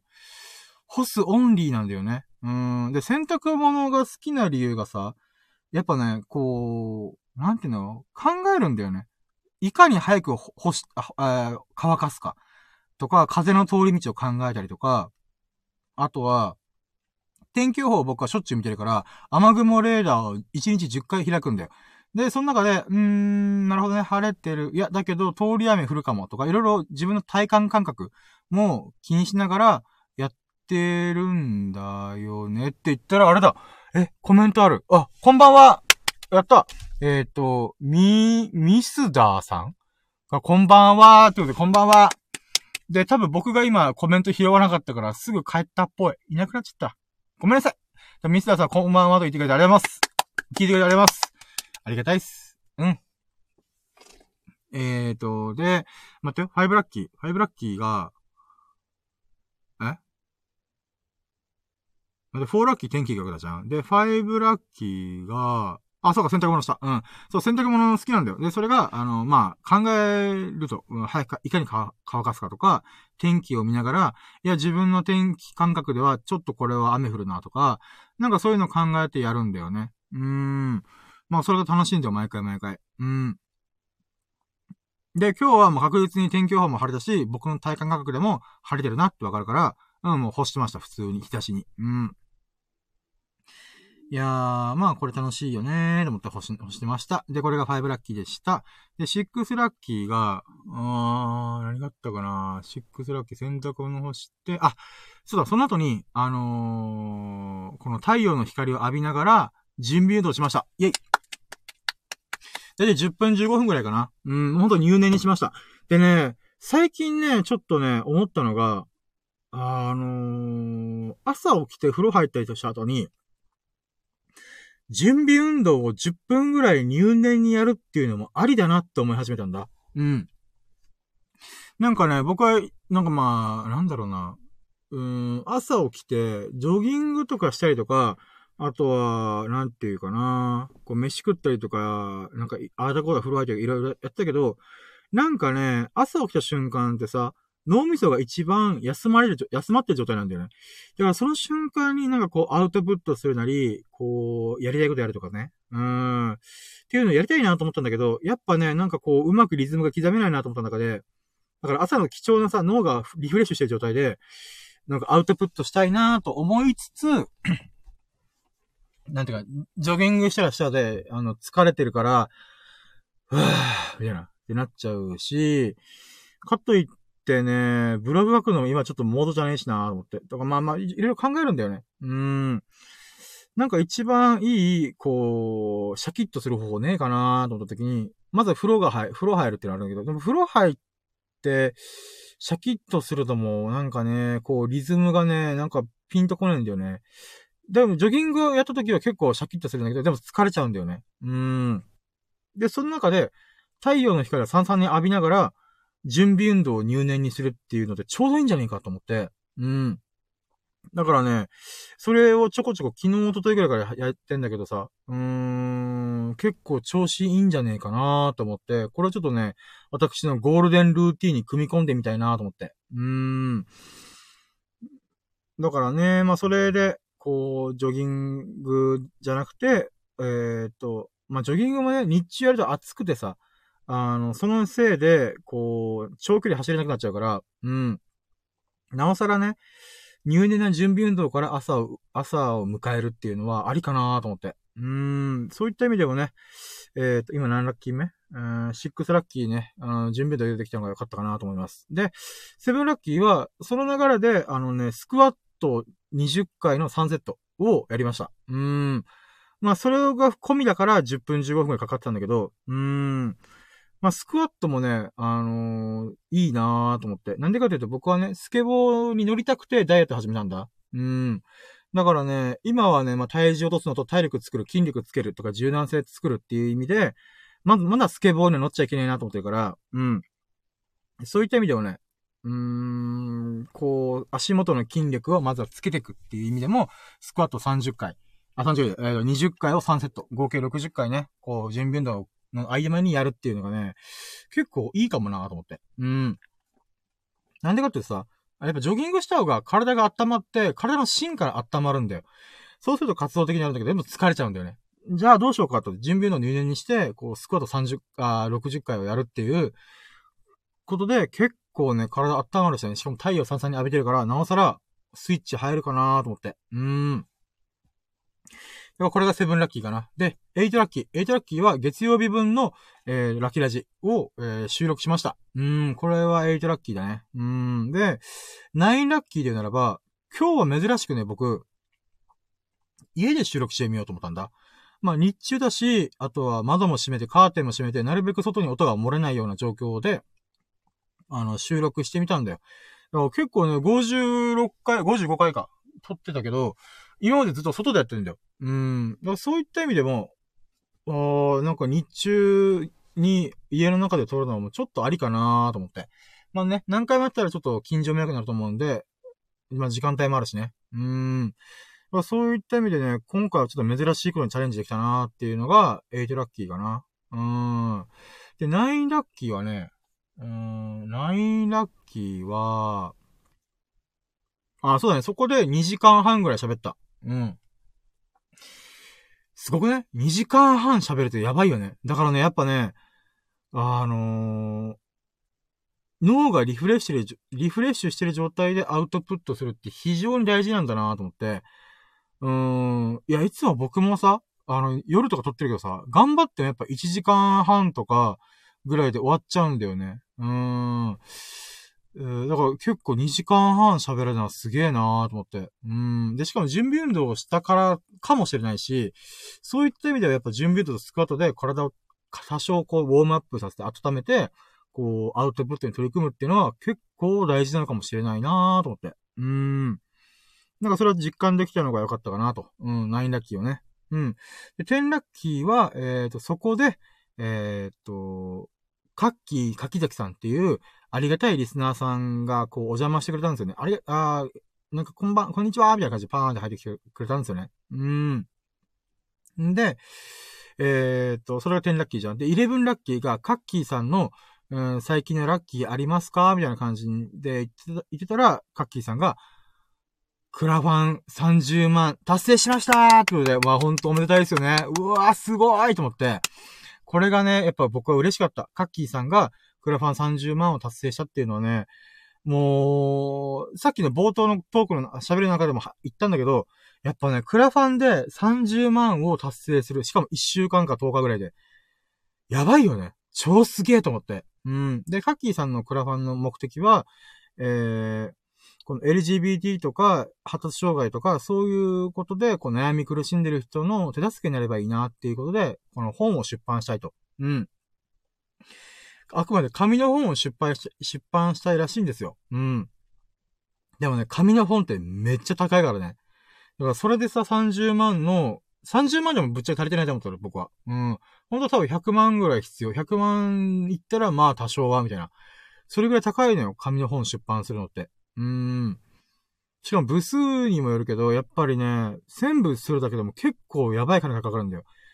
うん。だからね、それを30万のクラファンできたってこともね、結構すげえなと思って。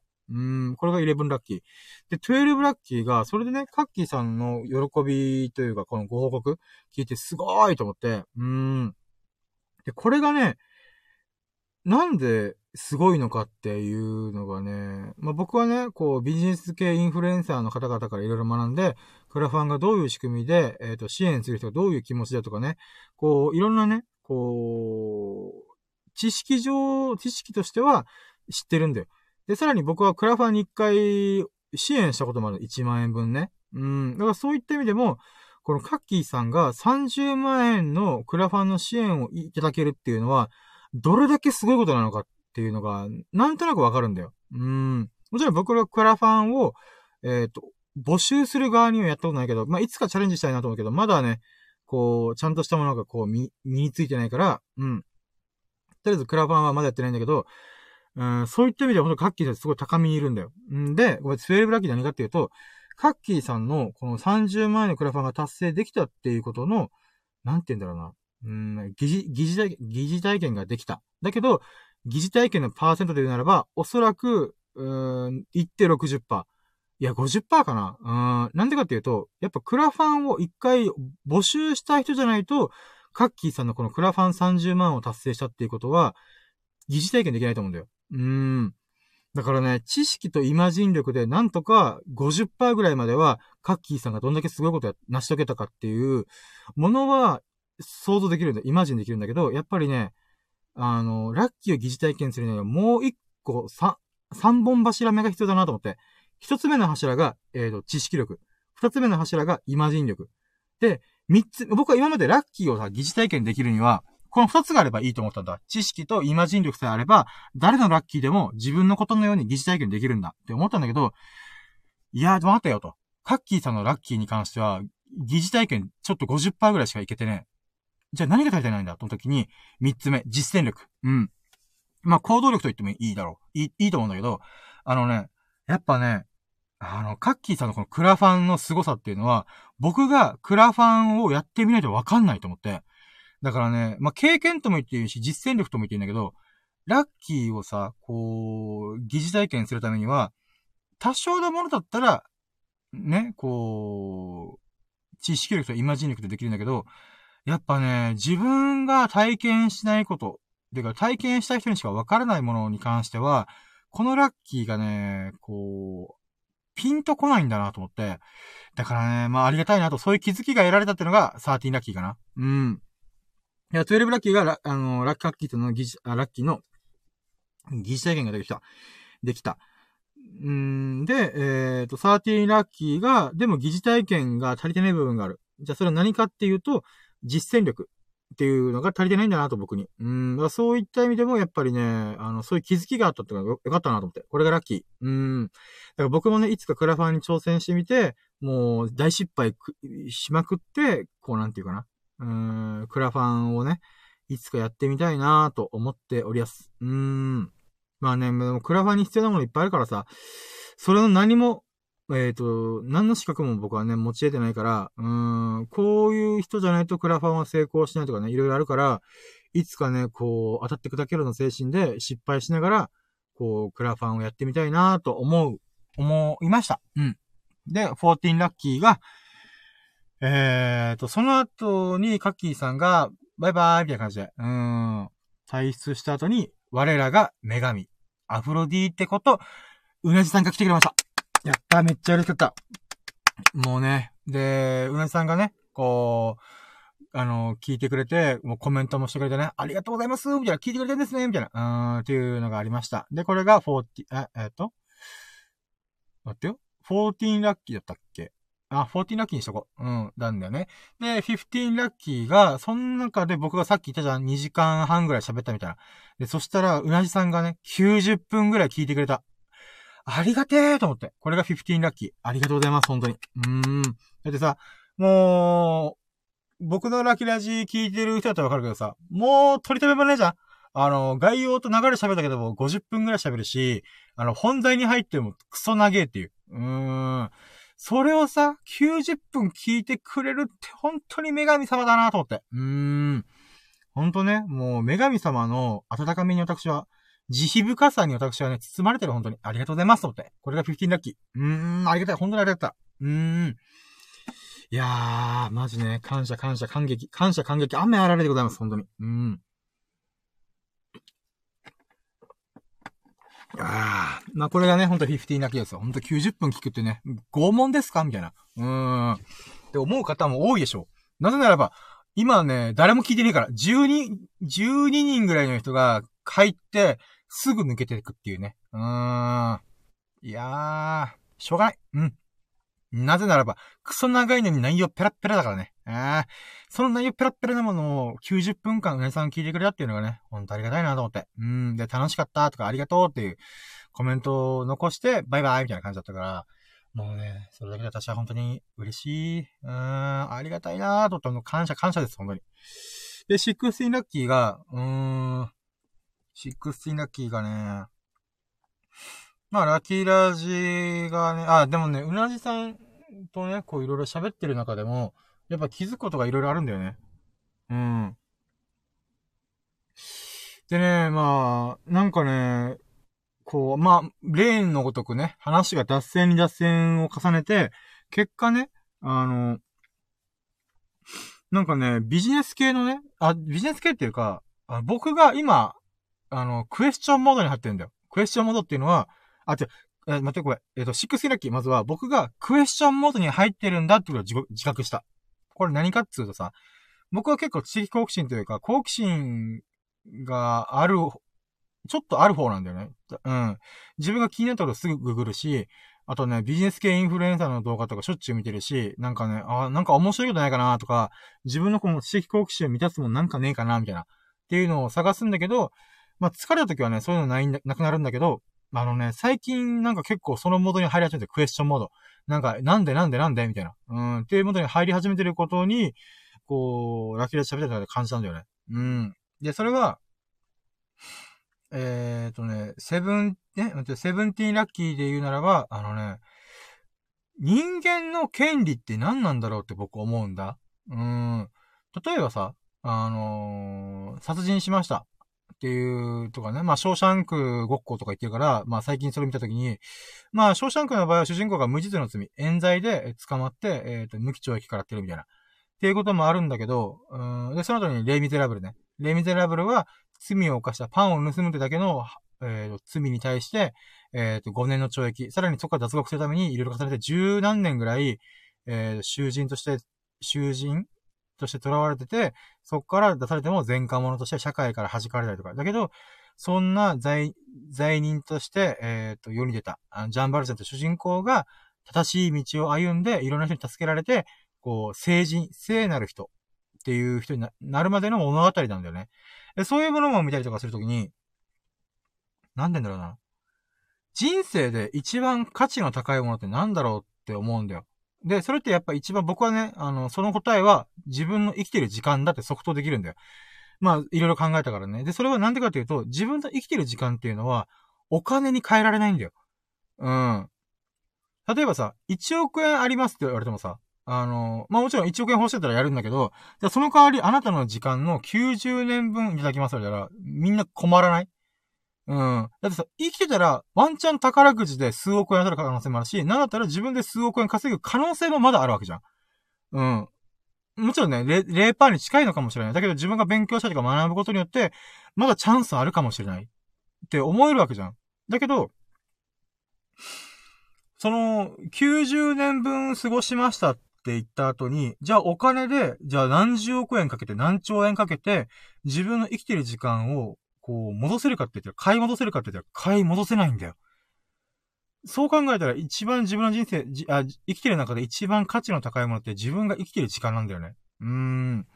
そう考えた時にさ、囚人として、まあ、刑務所で囚われた時ってさ、かなりやばいよね。例えば4年間の懲役食らうとか、4年分のじ、自分の人生、人生100年時代って考えた時に、そのうちの4年間をさ、囚人として囚われるってさ、しかも前科者っていうレッテルも貼られて。やばいよね、これ。で、もちろんそれはさ、あのー、社会生活を営む上で、殺人とかね、無、無差別、無差別殺人とか強盗とかする人、放火する人とか、そういった人たちは、まあ、強制する意味でも、こう十何年ね、こう、囚わえられるのは、まあ、なんか正直しょうがないかなとも思うんだ。うん。やっぱりね、こう、無実の人が傷つけられるっていうのは、また話が違うから、うん、そういった意味でも、そういうのは、まあ、無期懲役とか、あ、まあ、あってもしょうがねえのかな。40年の懲役とか、まあ、悩ましいけどしょうがねえのかなと思うんだけど、それがね、あのー、なんかね、うーん、なんか、それはさすがに自分たちに関係するもの。だってそれ、そういうことがなければさ、治安が悪くなるじゃん。あの、安心して過ごせなくなるじゃん。そういった意味でも、それは僕たちの、この社会、僕たちが過ごしてる、なんか生活する中で直結するもの、問題だとは思うんだよ。うん。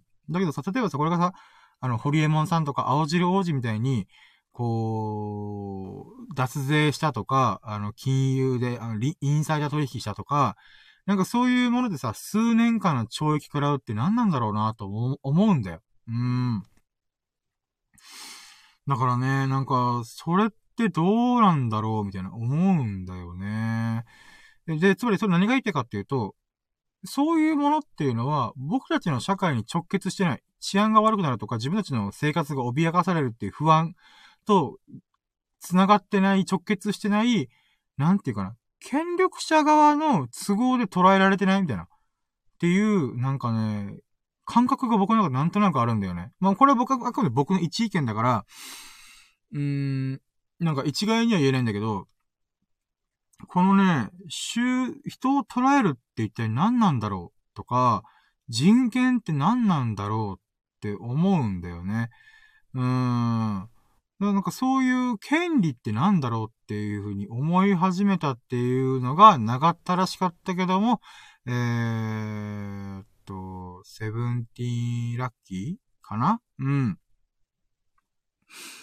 うん、だからね、あ、じゃ、セブンティーンラッキーがクエスチョン、あ、ま、まあ、いいや、もうとりあえず、セブンティーンラッキーが、そういう人の権利って何なんだろうなっていうクエスチョンモードにが、ちょっと自分の中で巻き起こってる。うーん。でね、ラクラちゃってなかったけど、この中で発展したのがさ、18ラッキーで言うならば、あのね、この権利っていうのが人間の文明を発達させ、させてきたっていうのがあって、なんかそれにね、改めて気づかされた。うん。のがあるんで、それは例えばさ、うーん、奴隷、あ、ちょ、ちょ、見ました。えっ、ー、と、さっきの囚人っていう意味では、それってさ、あのー、その人の生きてる時間を奪、奪う権利があるってなされるんだよね。うーん。これ伝わるかな？うん。何をもってあなたがその囚人を裁くんですか？みたいな。っていうのとぶち当たるんじゃねえかなとも思うんだよね。うーん。結局さ、それって、多数派の人たちが、そう、囚人の人に、なんていうかな、お前の人生の鍵、貴重な人生の生きてる時間を4年分奪うぞ。10年分奪うぞ。みたいな。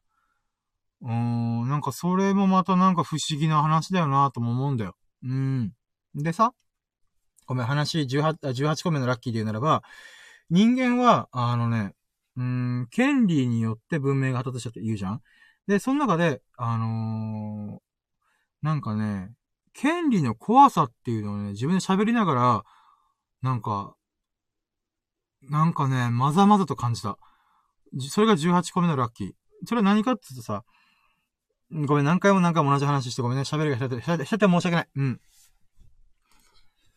あのね、奴隷ってあるじゃん。奴隷がなぜ生まれたかっていう話があって、これね、僕これを聞いた時にもう衝撃受けて、そういうことかと思ったんだけど、奴隷の始まりは、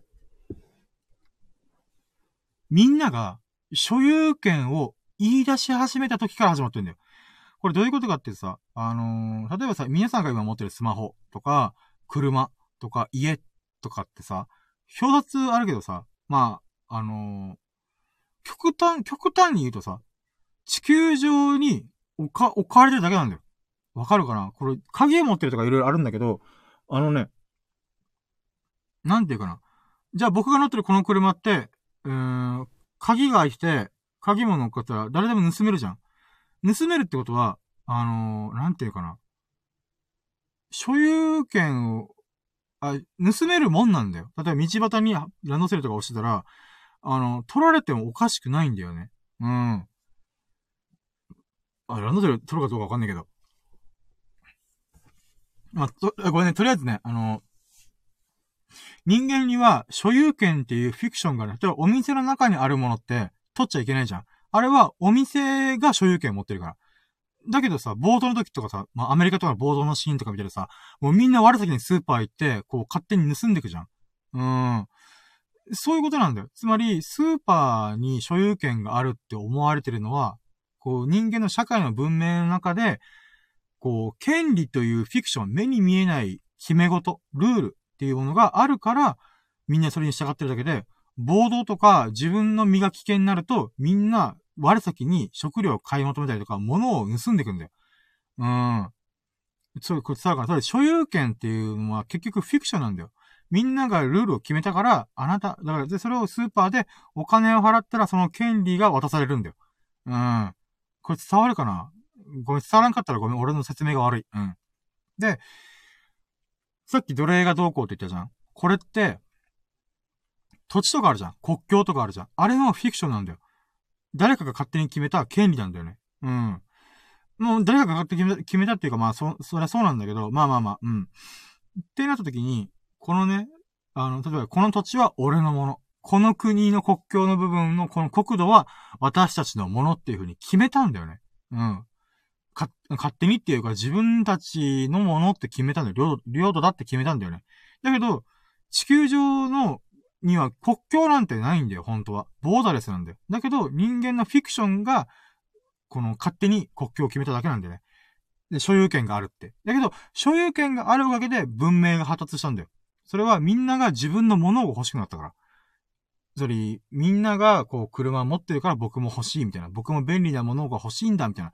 僕の、僕だけの所有権を持つ車が欲しいんだみたいな。土地が欲しいんだみたいな。って、なってったんだよね。うん。ここに伝わる。で、ここからが負の側面なんだけど、つまり、みんなが欲しいって言って商品とか、この品物っていうのが、こう、権利によってどんどんどんどん、こう、広がってったんだよね。だから、豊かさとか、こう、経済がどんどんぐるぐる回ってったんだよね。なんだけど、負の側面で言うならば、そのせいで、奴隷が生まれたんだ。うん。どういうことかっていうと、あの土地は俺のもの、あの国は俺のもの、えっ、と、ってなった時に、この家は俺のもの。この、えっ、と、食器は俺のもの。そこの流れで、人も俺のものって決めたんだよ。これ伝わるかな？つまり、あの人も、この人も、俺の奴隷だ。俺のものなんだ。所有、っていう風に、所有権が人間の権利まで侵害し始めたんだよね。うん。だから、リンカーンが奴隷解放宣言っていうのを1800年代、1900年代だかなまあ、に、言わん、言うまでは、奴隷がいるのが当たり前だったんだよ。うん。だから、人類の有志、有志っていうのは、えっ、ー、と、歴史が紐解かれてからの話から、まあ、紀元、えっ、ー、と、3000年前、4000年前、5000年前。有志っていうのは資料が残ってるっていう風に書いて、有志っていうのから、その有志何千年の中で、奴隷がいなかった時はないんだよ。だから、たった200年ぽっち、ま、以外は、ずーっと奴隷っていうのはあったんだよ。うん。それは所有権が生まれたから。で、所有権が生まれた理由は農耕社会が生まれたから、この土地は我々のものとか、この農作物は我々のものっていう風に、権利を主張し始めたからこそ、人は、えっ、ー、と、人、人に対しても権利を主張するようになったんだよ。つまり、こいつは数万円で俺が買ったから、こいつは俺のもの。俺のものなんだっていう風に、ものとしての人の命を、人という、えっ、ー、と、生命に対して、ものって取り扱ったんだよね。で、これの名残がまだあるの。名残って言ったら変だけど、あのね、法律上、ペットあるじゃん。犬とか猫、ワンちゃん、猫ちゃん。あれも、法律上のフィクション上の話では、ものなんだよ。命、あれは命じゃなくて、ものとして捉えられてんだよね。うん。だから、ペット、ワンちゃん飼ってたら、あのー、ワンちゃんというものを所有している人なんだよ。うーん。まあ、あくまでね、生命だからそんな堅苦しいことしなくてもいいけど、便宜上、あの、社会、社会のルール上、ペットというものは、ものとして扱われるんだよね。うん。だからね、まだ不思議なもんだよね、と思わない、これ聞いてて。命も物として所有権主張するんだ、みたいな。まあ今の僕たちからするとさ、奴隷制度がなくなったからこそ、なんていうかな、うーん、そういう社会には生き生きてないし、奴隷制度が残った時代の人はもうみんな死んだから、まあ200年前からだからね。うん。まあ、そういった意味でね、なんか所有権というものが、奴隷制度を生み出したんだっていうのがね、非常に興味深いなぁと思いながら喋ってた。うん。なんかね、だからそういう話しながらね、そういう話にどんどん展開しちゃった。うん。それもうなじさん聞いた。びっくりした。こんな話聞いてくれてるんだと思って。うん。で、ごめん、話しなかったごめんね。あの、ナインティラッキーは、あの、その流れで NFT っていうのが面白いなと思ってんだ。うん。今 NFT とかメタバースってあるじゃん。それもさ、あのー、権利の話なんだよ。簡単に言うと。メタバース、あ、メタバース、えっ、ー、とね、うん、NFT っていうのはデジタルデータに、あの、権利をぶち込める、打ち込める、あのー、仕組みのことが言うんだよ。うん。まあ、これはね、なんか聞いててめんどくせえから、うん、簡単に言うとデジタルデータに、こう、自分のものですよって主張できる権利を埋め込めれるんだよってだけ覚えてくればいい。うん。で、これがメタバースっていうものと、く、組み合わさだろだろうと思ってて、あ、言われてて、それは、メタバースっていうのは仮想現実、現実世界っていうもので、その、ネットを通して、この仮想世界、マトリックスの世界みたいな、えー、ものでみんなが交流していくだろうって言われてんだよね。で、その中で使われてるのが NFT。つまりデジタル、デジタルデータで、その自分のアバターに、あの、かっこいい靴をつけたりとか、ファッション着させたりとか、こう、アバターを変えてみたりとかね。なんかそういうものも、自分の顔だよとか、自分の服だよっていう風に主張できるように NFT が使われるだろうと思っててね。で、これがね、どういう世界になるのか僕は想像できないんだよね。めっちゃ面白そうだなと思って。うん。つまり NFT っていうのはデジタルデータに、こう、権利を打ち込める。つまり所有権を、こう、生み出せるんだよね。ってなった時に、このデータ、あ、データは僕のものだよって言い始めたら、一体どんな世界が広がってくんだろうなぁと思って。うーん。それがね、非常に面白いなと思って。で、あのね、これで言うならば、また奴隷制度みたいなことが広がるのかなと思って、つまり、リアルの世界では所有権というのが生まれてから200年前までは奴隷制度が残ったわけじゃん。負の遺産として所有権の負の側面としてのものが残ってた。だけど、メタバースとか NFT の世界では果たして負の側面としてのこの権利、所有権のデジタルデータの所有権利っていうのがどうなるんだろうなーっていうのがね、なんか想像できないからこそ、ちょっと楽しみだなと思って。うん。人類はどんなことを巻き起こすんだろうなーとかね。なんかそういうのがね、非常に興味深いなぁと思ったことを話してました。これが19ラッキーです。はい。うん。で、えー、っと、今19ラッキーかな、おそらく。で、20ラッキーは、ああ、まあ、それでラッキーラジ終了したんだよね。うん。で、20ラッキーはね、なんだろう。その、あ、そうか。そこで、やっと、えっ、とね、16時間断食達成できました。イェイ !20 ラッキーは16時間断食た、今日も達成できたってことなんだけど、それはね、あのー、なんて言うんだろうな僕がダイエットしてて、さっき一本柱目で、こう、ダイエットの一つ目の柱で、あのー、水をいっぱい飲むこと。で、二つ目が16時間断食なの二本柱目、二本、二つ目の柱が、えっ、と、16時間断食なんだよ。うん。で、16時間断食は、あの、まあ、簡単には1、2、3食のところ1食抜きましょうって話なんだけど、これがね、うーん、1日3食、あ、じゃあ、16時間断食なんだけど、あのね、今回は、ラキラジで2時間半ぐらい喋ったせいで、あの、ずれにずれて、18時間断食できましたイェイだからね、えーと、20ラッキーは16時間断食を今日も達成できた。で、21ラッキーが今日は18、18.5時間の、えーと、空腹時間をできましたということでね。お腹空いてたんだけどね、2時間ぐらい我慢してたんだよね。してたっていうか、ラッキーラジしてたからね。うん。だからその流れで18時間、18.5時間の空腹時間をキープすることができました。めっちゃ嬉しい。で、えーと、そっからね、飯食って、うーん、結構大量に食ったんだよね。もうお腹すいたーと思って。で、なんかね、まあまあで、そこでさ、納豆とみかん食ってうめえなーつって、えっ、ー、と、22ラッキーが、まあ、納豆とみかん食べました。めっちゃ美味しい、本当に。うん。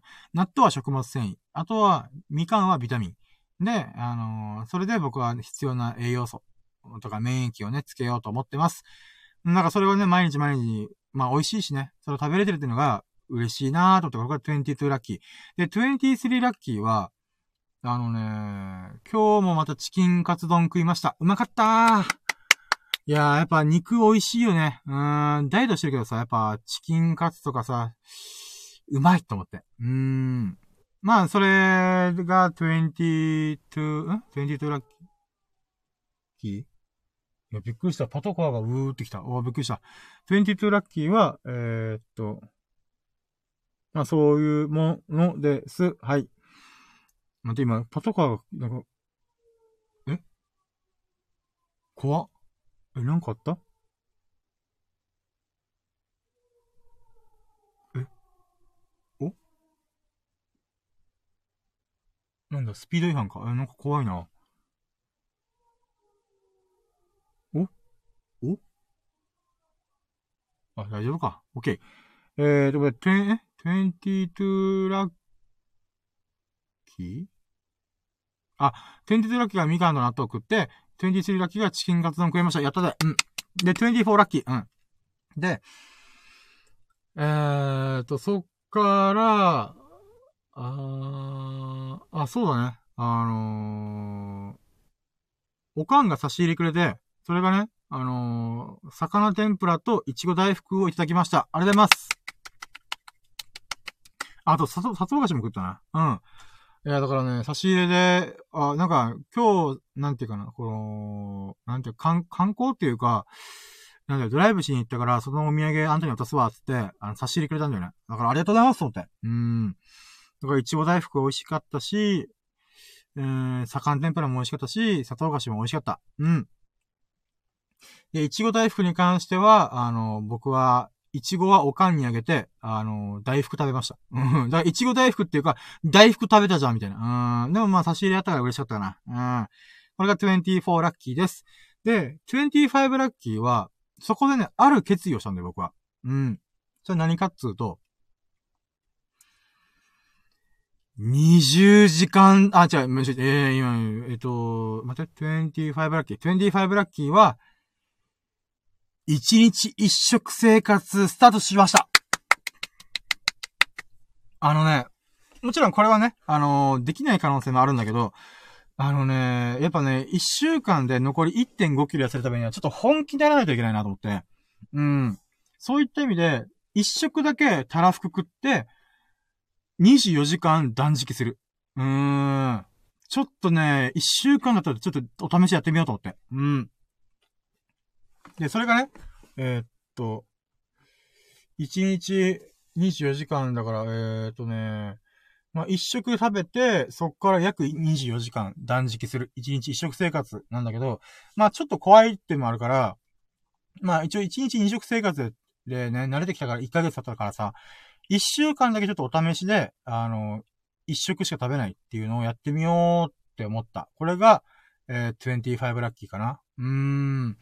で、今現時点でだいたい10時間ぐらい経過してるから、そっからね、まあ、寝たりとかいろいろやった後に、えー、24時間いけたらなと。だから夕方の6時まで、えー、なんとか耐え忍ぼうかなと。うん。で、一応ね、ナッツ類とか食べて、ピーナッツとかナッツ類、アーモンドとかは食べていいらしいから、うん、まあ、それでね、空腹を紛らわせながら、水だけでね、なんとかね、こう、一日過ごしていきたいなと。うん。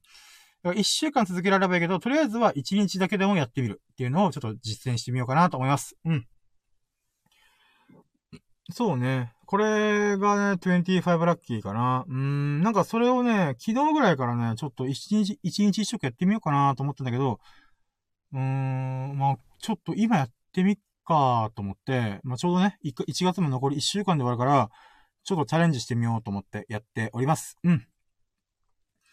まあ始めたばっかりだから、もしかしたら明日食っちゃったとか言ってる可能性も全然あるんですけど、うん、まあまあまあまあ、とりあえずは、うん。一日食生活スタート。で、26ラッキーが、そっから、えー、っと、うーん、だらだらして、そうだね、ジョギングに、とラッキーラジ収録しに出かけました。うん。で、ジョギング、あ、まあ、まあ、それで出かけたことがまず、あの、私はラッキーかなと思うんで、これが26ラッキーでしょ？で、27ラッキーは、ジョギングが無事できました。イェイ。でね、ジョギングは、えっ、ー、と、今回、ウォーキング1キロと、えっ、ー、と、ジョギング4キロ走りました。イェイ。これが27ラッキー。で、28ラッキーは、あの、星空眺めながら、えー、と、まあ、うん、久々にね、こう、晴れてるから、こう、星がね、こう、見えるな、な、見える中で、ジョギングできたっていうのもあるし、えー、あと、月もね、見えました。月と星を眺めながら、ジョギングするって非常に趣のある、意図おかしな、うん、状態でした。うーん、いや、結構気持ちよかったね。うん、これが20、えっ、ー、と、8ラッキーかな？うん。で、29ラッキーは、なんかね、あの、オリオン座が沈むのが早くなってんだよ。あのね、僕毎日やってるからわかるんだけど、あと、星を見るのが好きだからさ、オリオン座って夏の時期なんだよね、基本的には。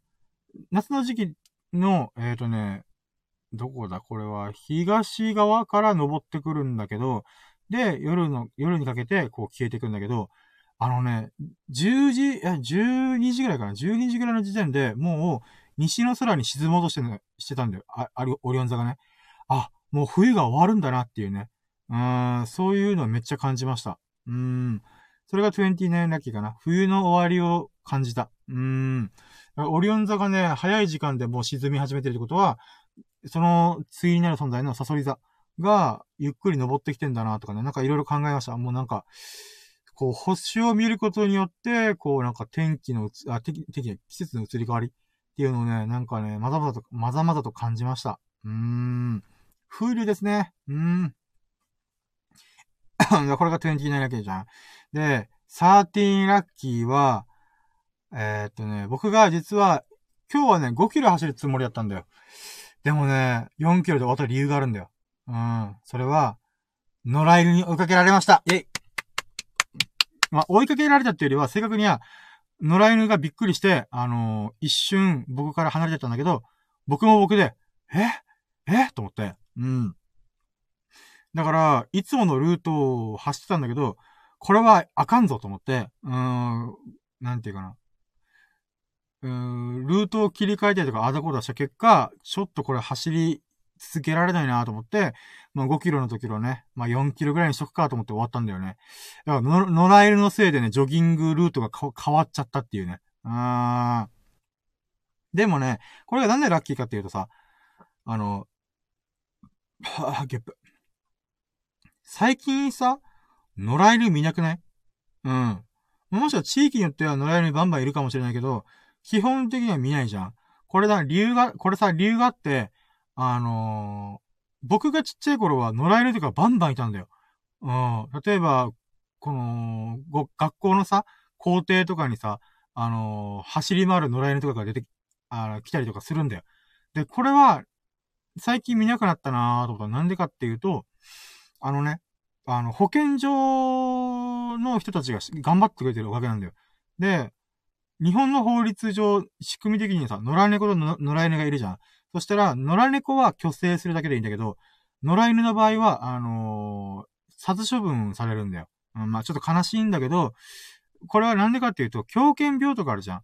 あのー、まあ、今んとこないとは思うんだけど、狂犬病のウイルスを持って人を噛んだら、その人は、あ狂犬病のウイルスを持って、それが発症された場合、致死率100%らしいのよ。うん。だから、ウイルスを抑える薬とかいろいろあるんだけど、発症してしまったが最後、もう絶対ダメ、あの、治らないって言われてるらしいんだよ。まあ、昔の知識だからちょっと今はどうなったかわかんないけど、でもそれぐらい、あのー、犬が持ってるこのウイルスっていうのは非常に強力なんだよね。うん、まあ、狂犬病に関してだけど。うん、だからそういった意味で、あの、野良犬っていうのは殺処分されちゃうんだよ。だから、野良犬っていうのは最近見かけなくなってるんだよね。うーん。ま、そういうの考えると、なんかね、野良犬見るの久々だなーと思って。うーん。まあでもね、あの、いつも走ってる海沿いの道に出てきちゃったので、やべえなと思って。一応明日もまた様子見て、野良犬が居座ってたとしたら、うーん、ちょっとルート変えるとか、あとは、まあ、保健所に連絡するとかいろいろ考えないといけないなと思って。うん。まあまあ、じゃそういうので、ありました。これが、えー、今、何個目だ ?29 ラッキーか。うん。で、13ラッキー。13ラッキーは、言うてもね、このワンちゃんの、野良、野良、野良ワンちゃんのおかげで、私は普段走らないルートを走ることができました。イェイで、31ラッキーは、あのね、いつもと違うルートを走ったから分かったんだけどさ、めっちゃ調子悪かったのよ。うん。体としてはさ、あの、めっちゃ調子はいいんだけど、急にね、いつもと違うルートを走ったら、めっちゃなんか体力変に使うなと思ったんだよね。で、これに気づいたのが、いくつか理由があって、一つが、デコボコ道すぎた。っていうのがあるんだよね。あのー、なんかね、こう、国道の、えー、っと、歩道を歩いてんだけど、そこがね、ちょっと田舎っぽいところだから、めっちゃ、なんていうか、デコボコしてんだよ。うん。そういった影響で、こう、なんていうかな、足のさ、このリズムが作りづらい。一定のリズムが来たんで、こう、たったったったったったったったったって感じでいけない。っていうのも結構きつかった。で、あのもう一個の理由は、あの、幅が狭い。幅が狭いことによって、めっちゃこう、体をキュッとして走ったりとか、逆にちょっとずらしたりとか、いろいろやらないといけなかったんだよね。で、そのせいで余計な体力を使っちゃって、あのー、変な走り方になっちゃって、余計疲れるんだよね。で、三つ目が、うーん、三つ目、狭いことと、道がデコボコしてることと、なんだっけな、三つ目。三つ目あったんだよな、待ってよ。あー、そうだ、距離感がバグったんだよ。あのね、いつもの道だったらさ、こう、ここまで走ればいいとかもわかるんだけど、そういう風にさっきの一つ目二つ目の理由で、こう、ストレスかかりながら、わ、めんどくせえなと思ってると、あの、よっしゃ、もう500メートルが走ったかなと思ったら、まだ200メートルしか走ってないみたいな。そういう感じで距離感がバグったせいで、え？待って、全然進んでないじゃんとかね、そういういろんななんかね、疲れとか、こう、なんか、凹み？凹みっぷりがあったから、もうしょうがねえから、とりあえずは、霧がいいところで、なんていうか、も、戻って、まあ、合計4キロぐらいにしよっかと思って、まあ、4キロ走ったっていうのがあったんですよね。うん、だからそういう意味もいろいろあったけど、まあ、31ラッキーとしてはいつも違うルート、あ、じゃあ、えー、待ってよ。30ラッキーがいつも違うルートじゃん。え？待ってよ。31ラッキーが、いつものルートを違ったおかげで、あのー、なんていうか、何にストレスを感じてるか。それ走りやすい環、逆を言えば、走りやすい環境とは何ぞやっていうのが分かったこと。うん。つまり道幅が広くて、でこぼこあんまりしてなくて、えー、っと、この距離感が分かりやすいもの。とこ場所が一番いいんだなと思って。うーん。それ気づけたのは非常にいいなと思ってるんで、だからこれでね、ジョギングの場所選びとかも、うん、今言った、えっ、と、道が平坦であること、道が広いこと、で、えっ、と、距離感がわかりやすいこと。この3つを押さえた場所を探せば、うん、ジョギングがもっと楽しくできるなとかね。うん、だから、僕はアンラッキーがあったとしても、それじゃただで起きないから。うん、ちゃんと、あ、ここ反省してここ切り、切り替えればもっと楽しめるんだなとかね。なんかそういう捉え方が今回できたのが、13はラッキーかな。うん。で、132は、あ、でも今言いまくったね。うん。まあ、132はラキラジができたこと。うん。いつも寝過ごしたりとかあたことやってるけど、今回は、まあ、ね。うん。今日一日のものを一日の終わりに、えー、っと、収録して、こう、振り返ることができた。あーっていうのが非常に良かったかな。うーん。これが今、13-2か。うん。ん ?2 だよね。うん。だと思う。うん。で、13-3は、まあ、思い出しラッキーの中で何かあるかなあー、おー、眠いわ。うん、もう全力出し切ったからもう眠くなってきてる。うん。そうね。まあ、天気の話もしたし、星空眺めながらできたし、まあ、ワンちゃんに追いかけ、追いかけられるというか、うーん、っていうのも、や、言ったし、こんなもんかね、13-2ぐらいかな。うーん、他にもある気がするけどな、なんか言い忘れてるやつがある気がする。うーん、まあ、でもこんなもんか。うん。そうだね。一日一食の話もしたし。うーん。でも今めっちゃお腹空いてんだよ。もうやばいよね。うーん、食っちゃわないかなっていう。うーん、でもなんとか我慢して、寝て、えー、っと、明日の夕方6時まで、何も食べない生活をね、なんとかこう、続けたいなと思ってる次第でございます。うーん。いやー、お腹すいた。はあ、いやー、もうオートファジーを活性化させたいよね、本当に。うん、痩せたい、本当に。なんとか96キロまでたどり着けて、また2月の頭から1日2食生活をね、あの、復活させたいなと思ってる。うーん。まあ、こんなもんか。そうね。うーん。うん、オッケー。今日は13-2でした。まあ、言うてね、今1時間46分喋ってるから、まだ3ステップ目だからね。えー、じゃあ、はい、3ステップ目。えー、行きましょうか。あー、2ステップ目が今。とりあえず、ラッキーカウント。えーと、13-2でした。イェイで、3ステップ目行く前に水飲む。うん。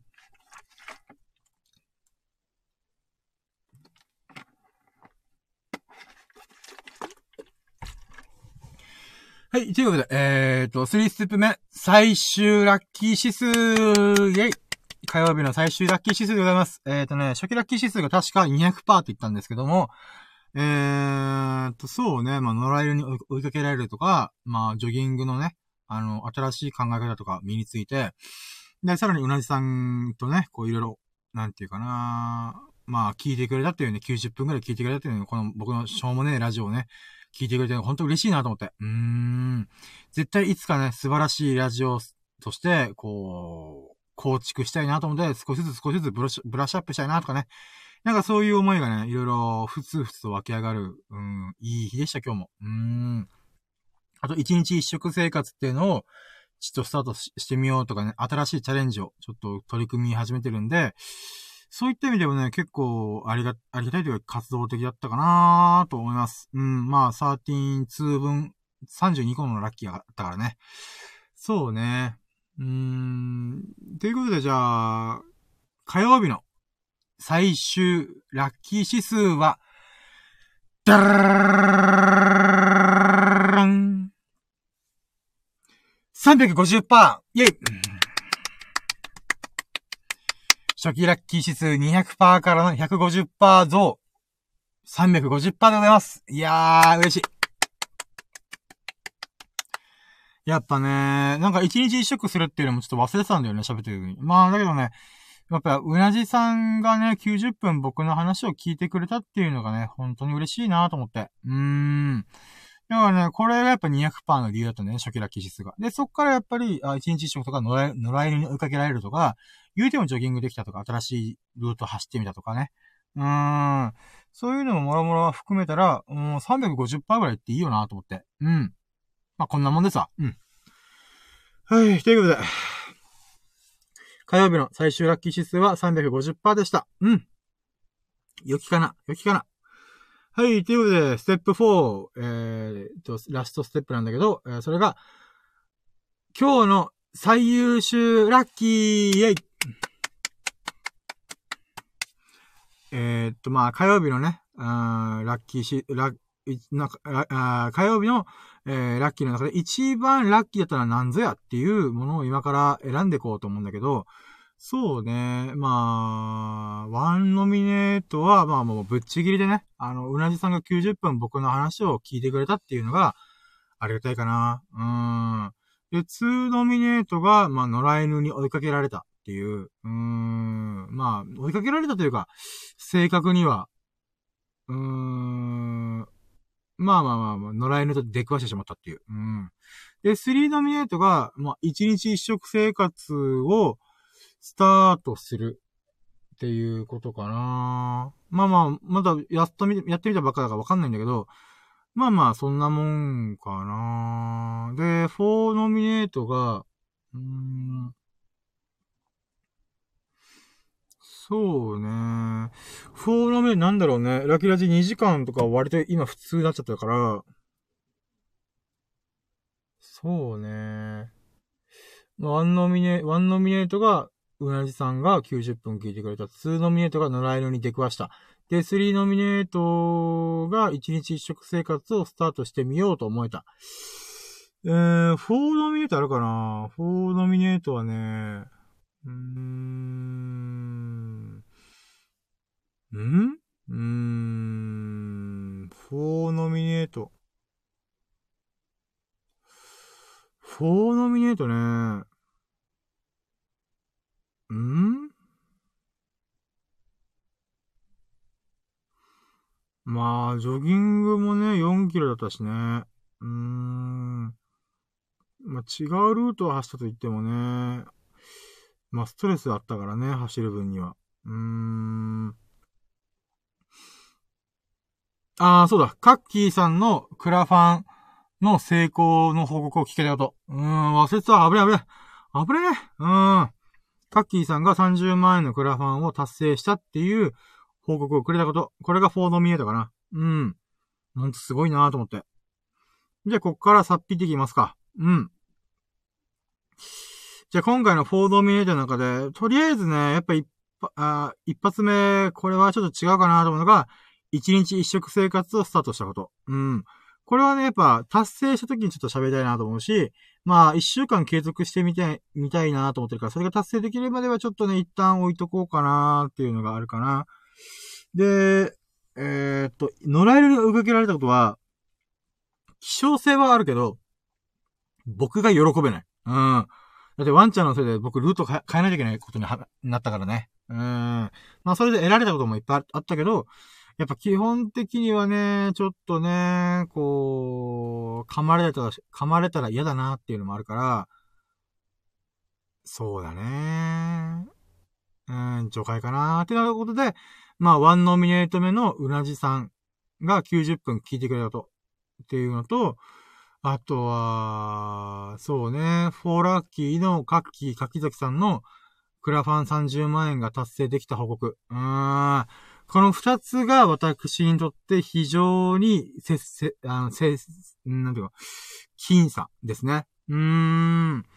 どっちもね、素晴らしいラッキーだったんだよね。うーん。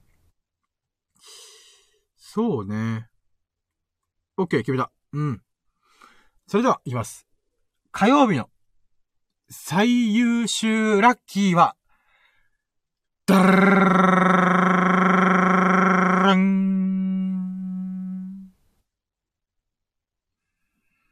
我らがラキラジの女神様こと、アフロディーテの、あ、あ、我らが女神、アフロディーテこと、うなじさんが僕の収録を90分以上聞いてくれたこと、イェイ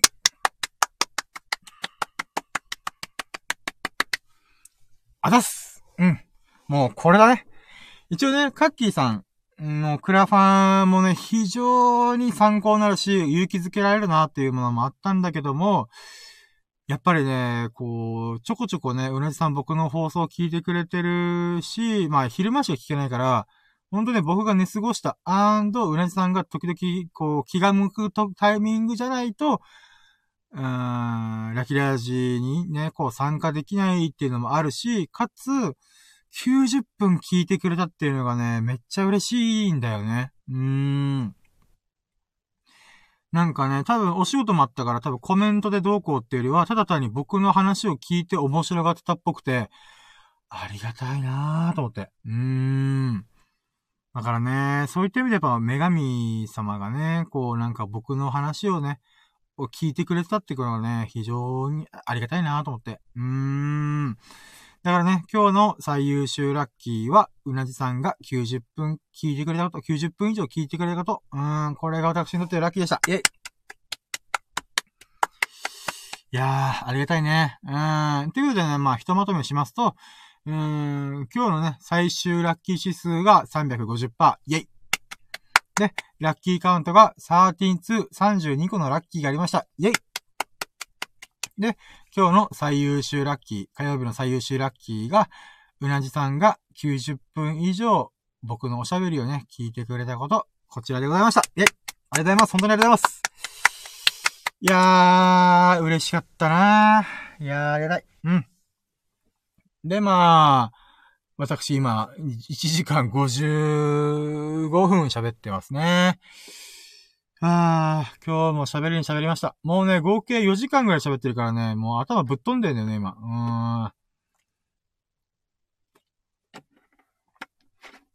ーん。いやー。はぁ、そうね。で、まだ言い忘れてるラッキーある気がするなうん、まあまあ、でも一回もう閉めたからね。うん。あ。疲れた。ちょっとね、5分間ぐらいね、ちょっとね、だらだらしようかな。無言の瞬間が多くなるとは思うんですけども、ご了承くださいませ。えー、っと。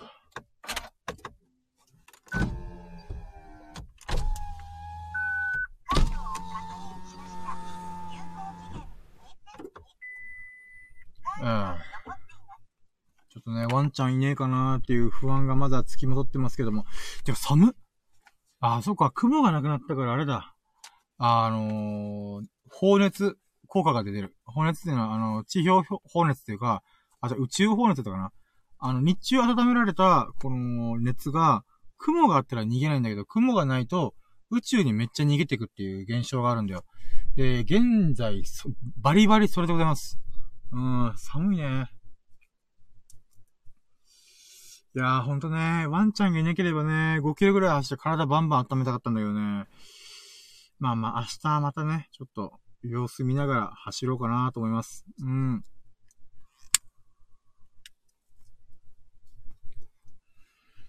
いやー、明日でね、いよいよ僕のね、こう、なんていうかな、うーん、こう、誰とも会わないウィークが終わるんで、うーん、ああ、でもそれで、あさってさ、僕、あの、歯の治療の最終段階入るんだよ。もう入れ歯ガッチャーンって入れるんで、うーん、それがね、ちょっと楽しみ。うん。でもさ、入れ歯入れたらどうなるかなと思って、プルルラフォイとか、ダルルラフォイみたいな、うん。が言えなくなるんじゃないかなっていう不安がちょっとあるんだよね。うん。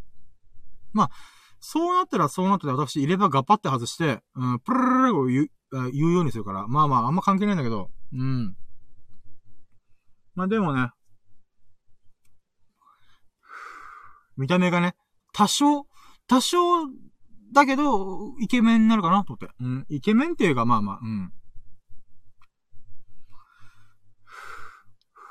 でもね、ほんと歯の治療長かったんだよね。半年以上かけてるからね。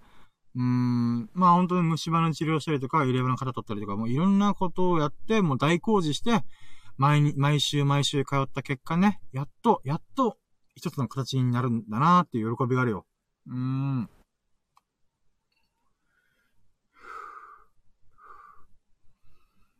だからね、ほんと、歯医者さんともね、あんまり折り、折り合いがつかなかった時もいっぱいあったけど、でもね、やっといよいよ、あさって、運命の瞬間来るんだなと思って。だからさ、僕が歯の治療をする前に、最後にね、僕の口の状態写真撮っとこうと思って。うん。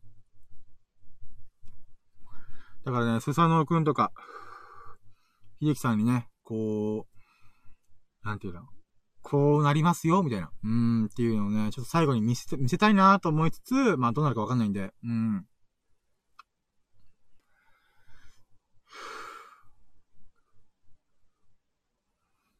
いやー。でもさ、やっぱさ、こう、まあ、入れ歯入れるにあたってさ、いろいろ、今もある歯とかいろいろ変形するんだよ。抜く、抜く場所もあるからさ、そういった意味ではね、ちょっとね、このわびしい気分になるんだよね。もう30年以上付き合ってきた歯と別れるのかっていうのもいろいろあるけど、でもね、人生いろいろこの出会い別れがあるしね。うーん。今までの感謝を込めて、ありがとう。は、はってね。うん、うん。は、はってなんか変だよな。ありがとうトゥースみたいな。うーん。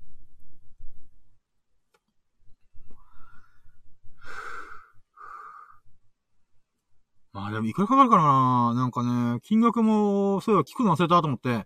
まあ、そういった意味でもね、ちょっと、ああ、でもそれで意味なら電話しといてもいいかな。うん。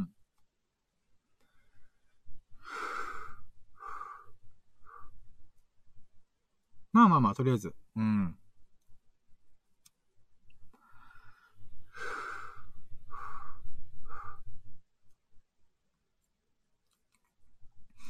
まあそんなことをね、いろいろちょっとぼーっと思ってますわ。うーん。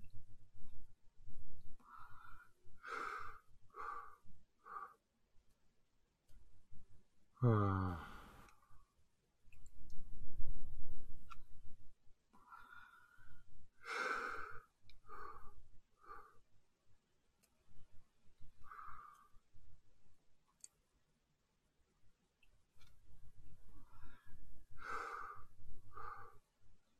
いやー、今日この天気がいいなぁ。あー、もう なんか、最後の5分、閉めればいいのに、2時間になるのを待ってるっていう。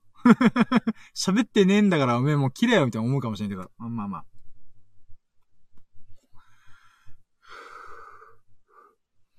いや、実質さ、僕今3週間ぐらい、誰と待ってない。うーん、すごいよね。うーん。いや。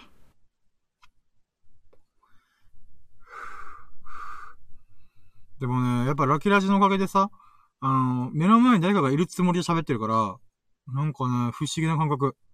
本当にね、なんか、喋る欲求っていうのをラジオで解消できてるんだなーっていう喜びね。うーん。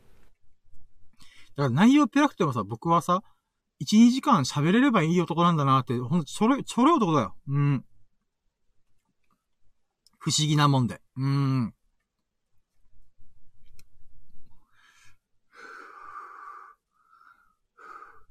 不思議だよな、ほんと。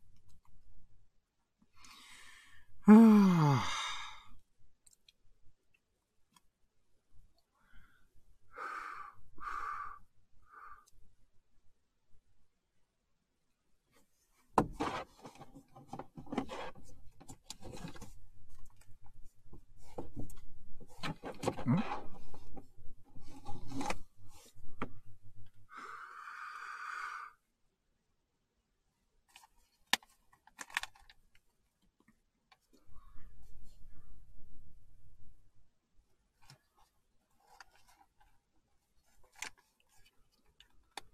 ふぅ、よし。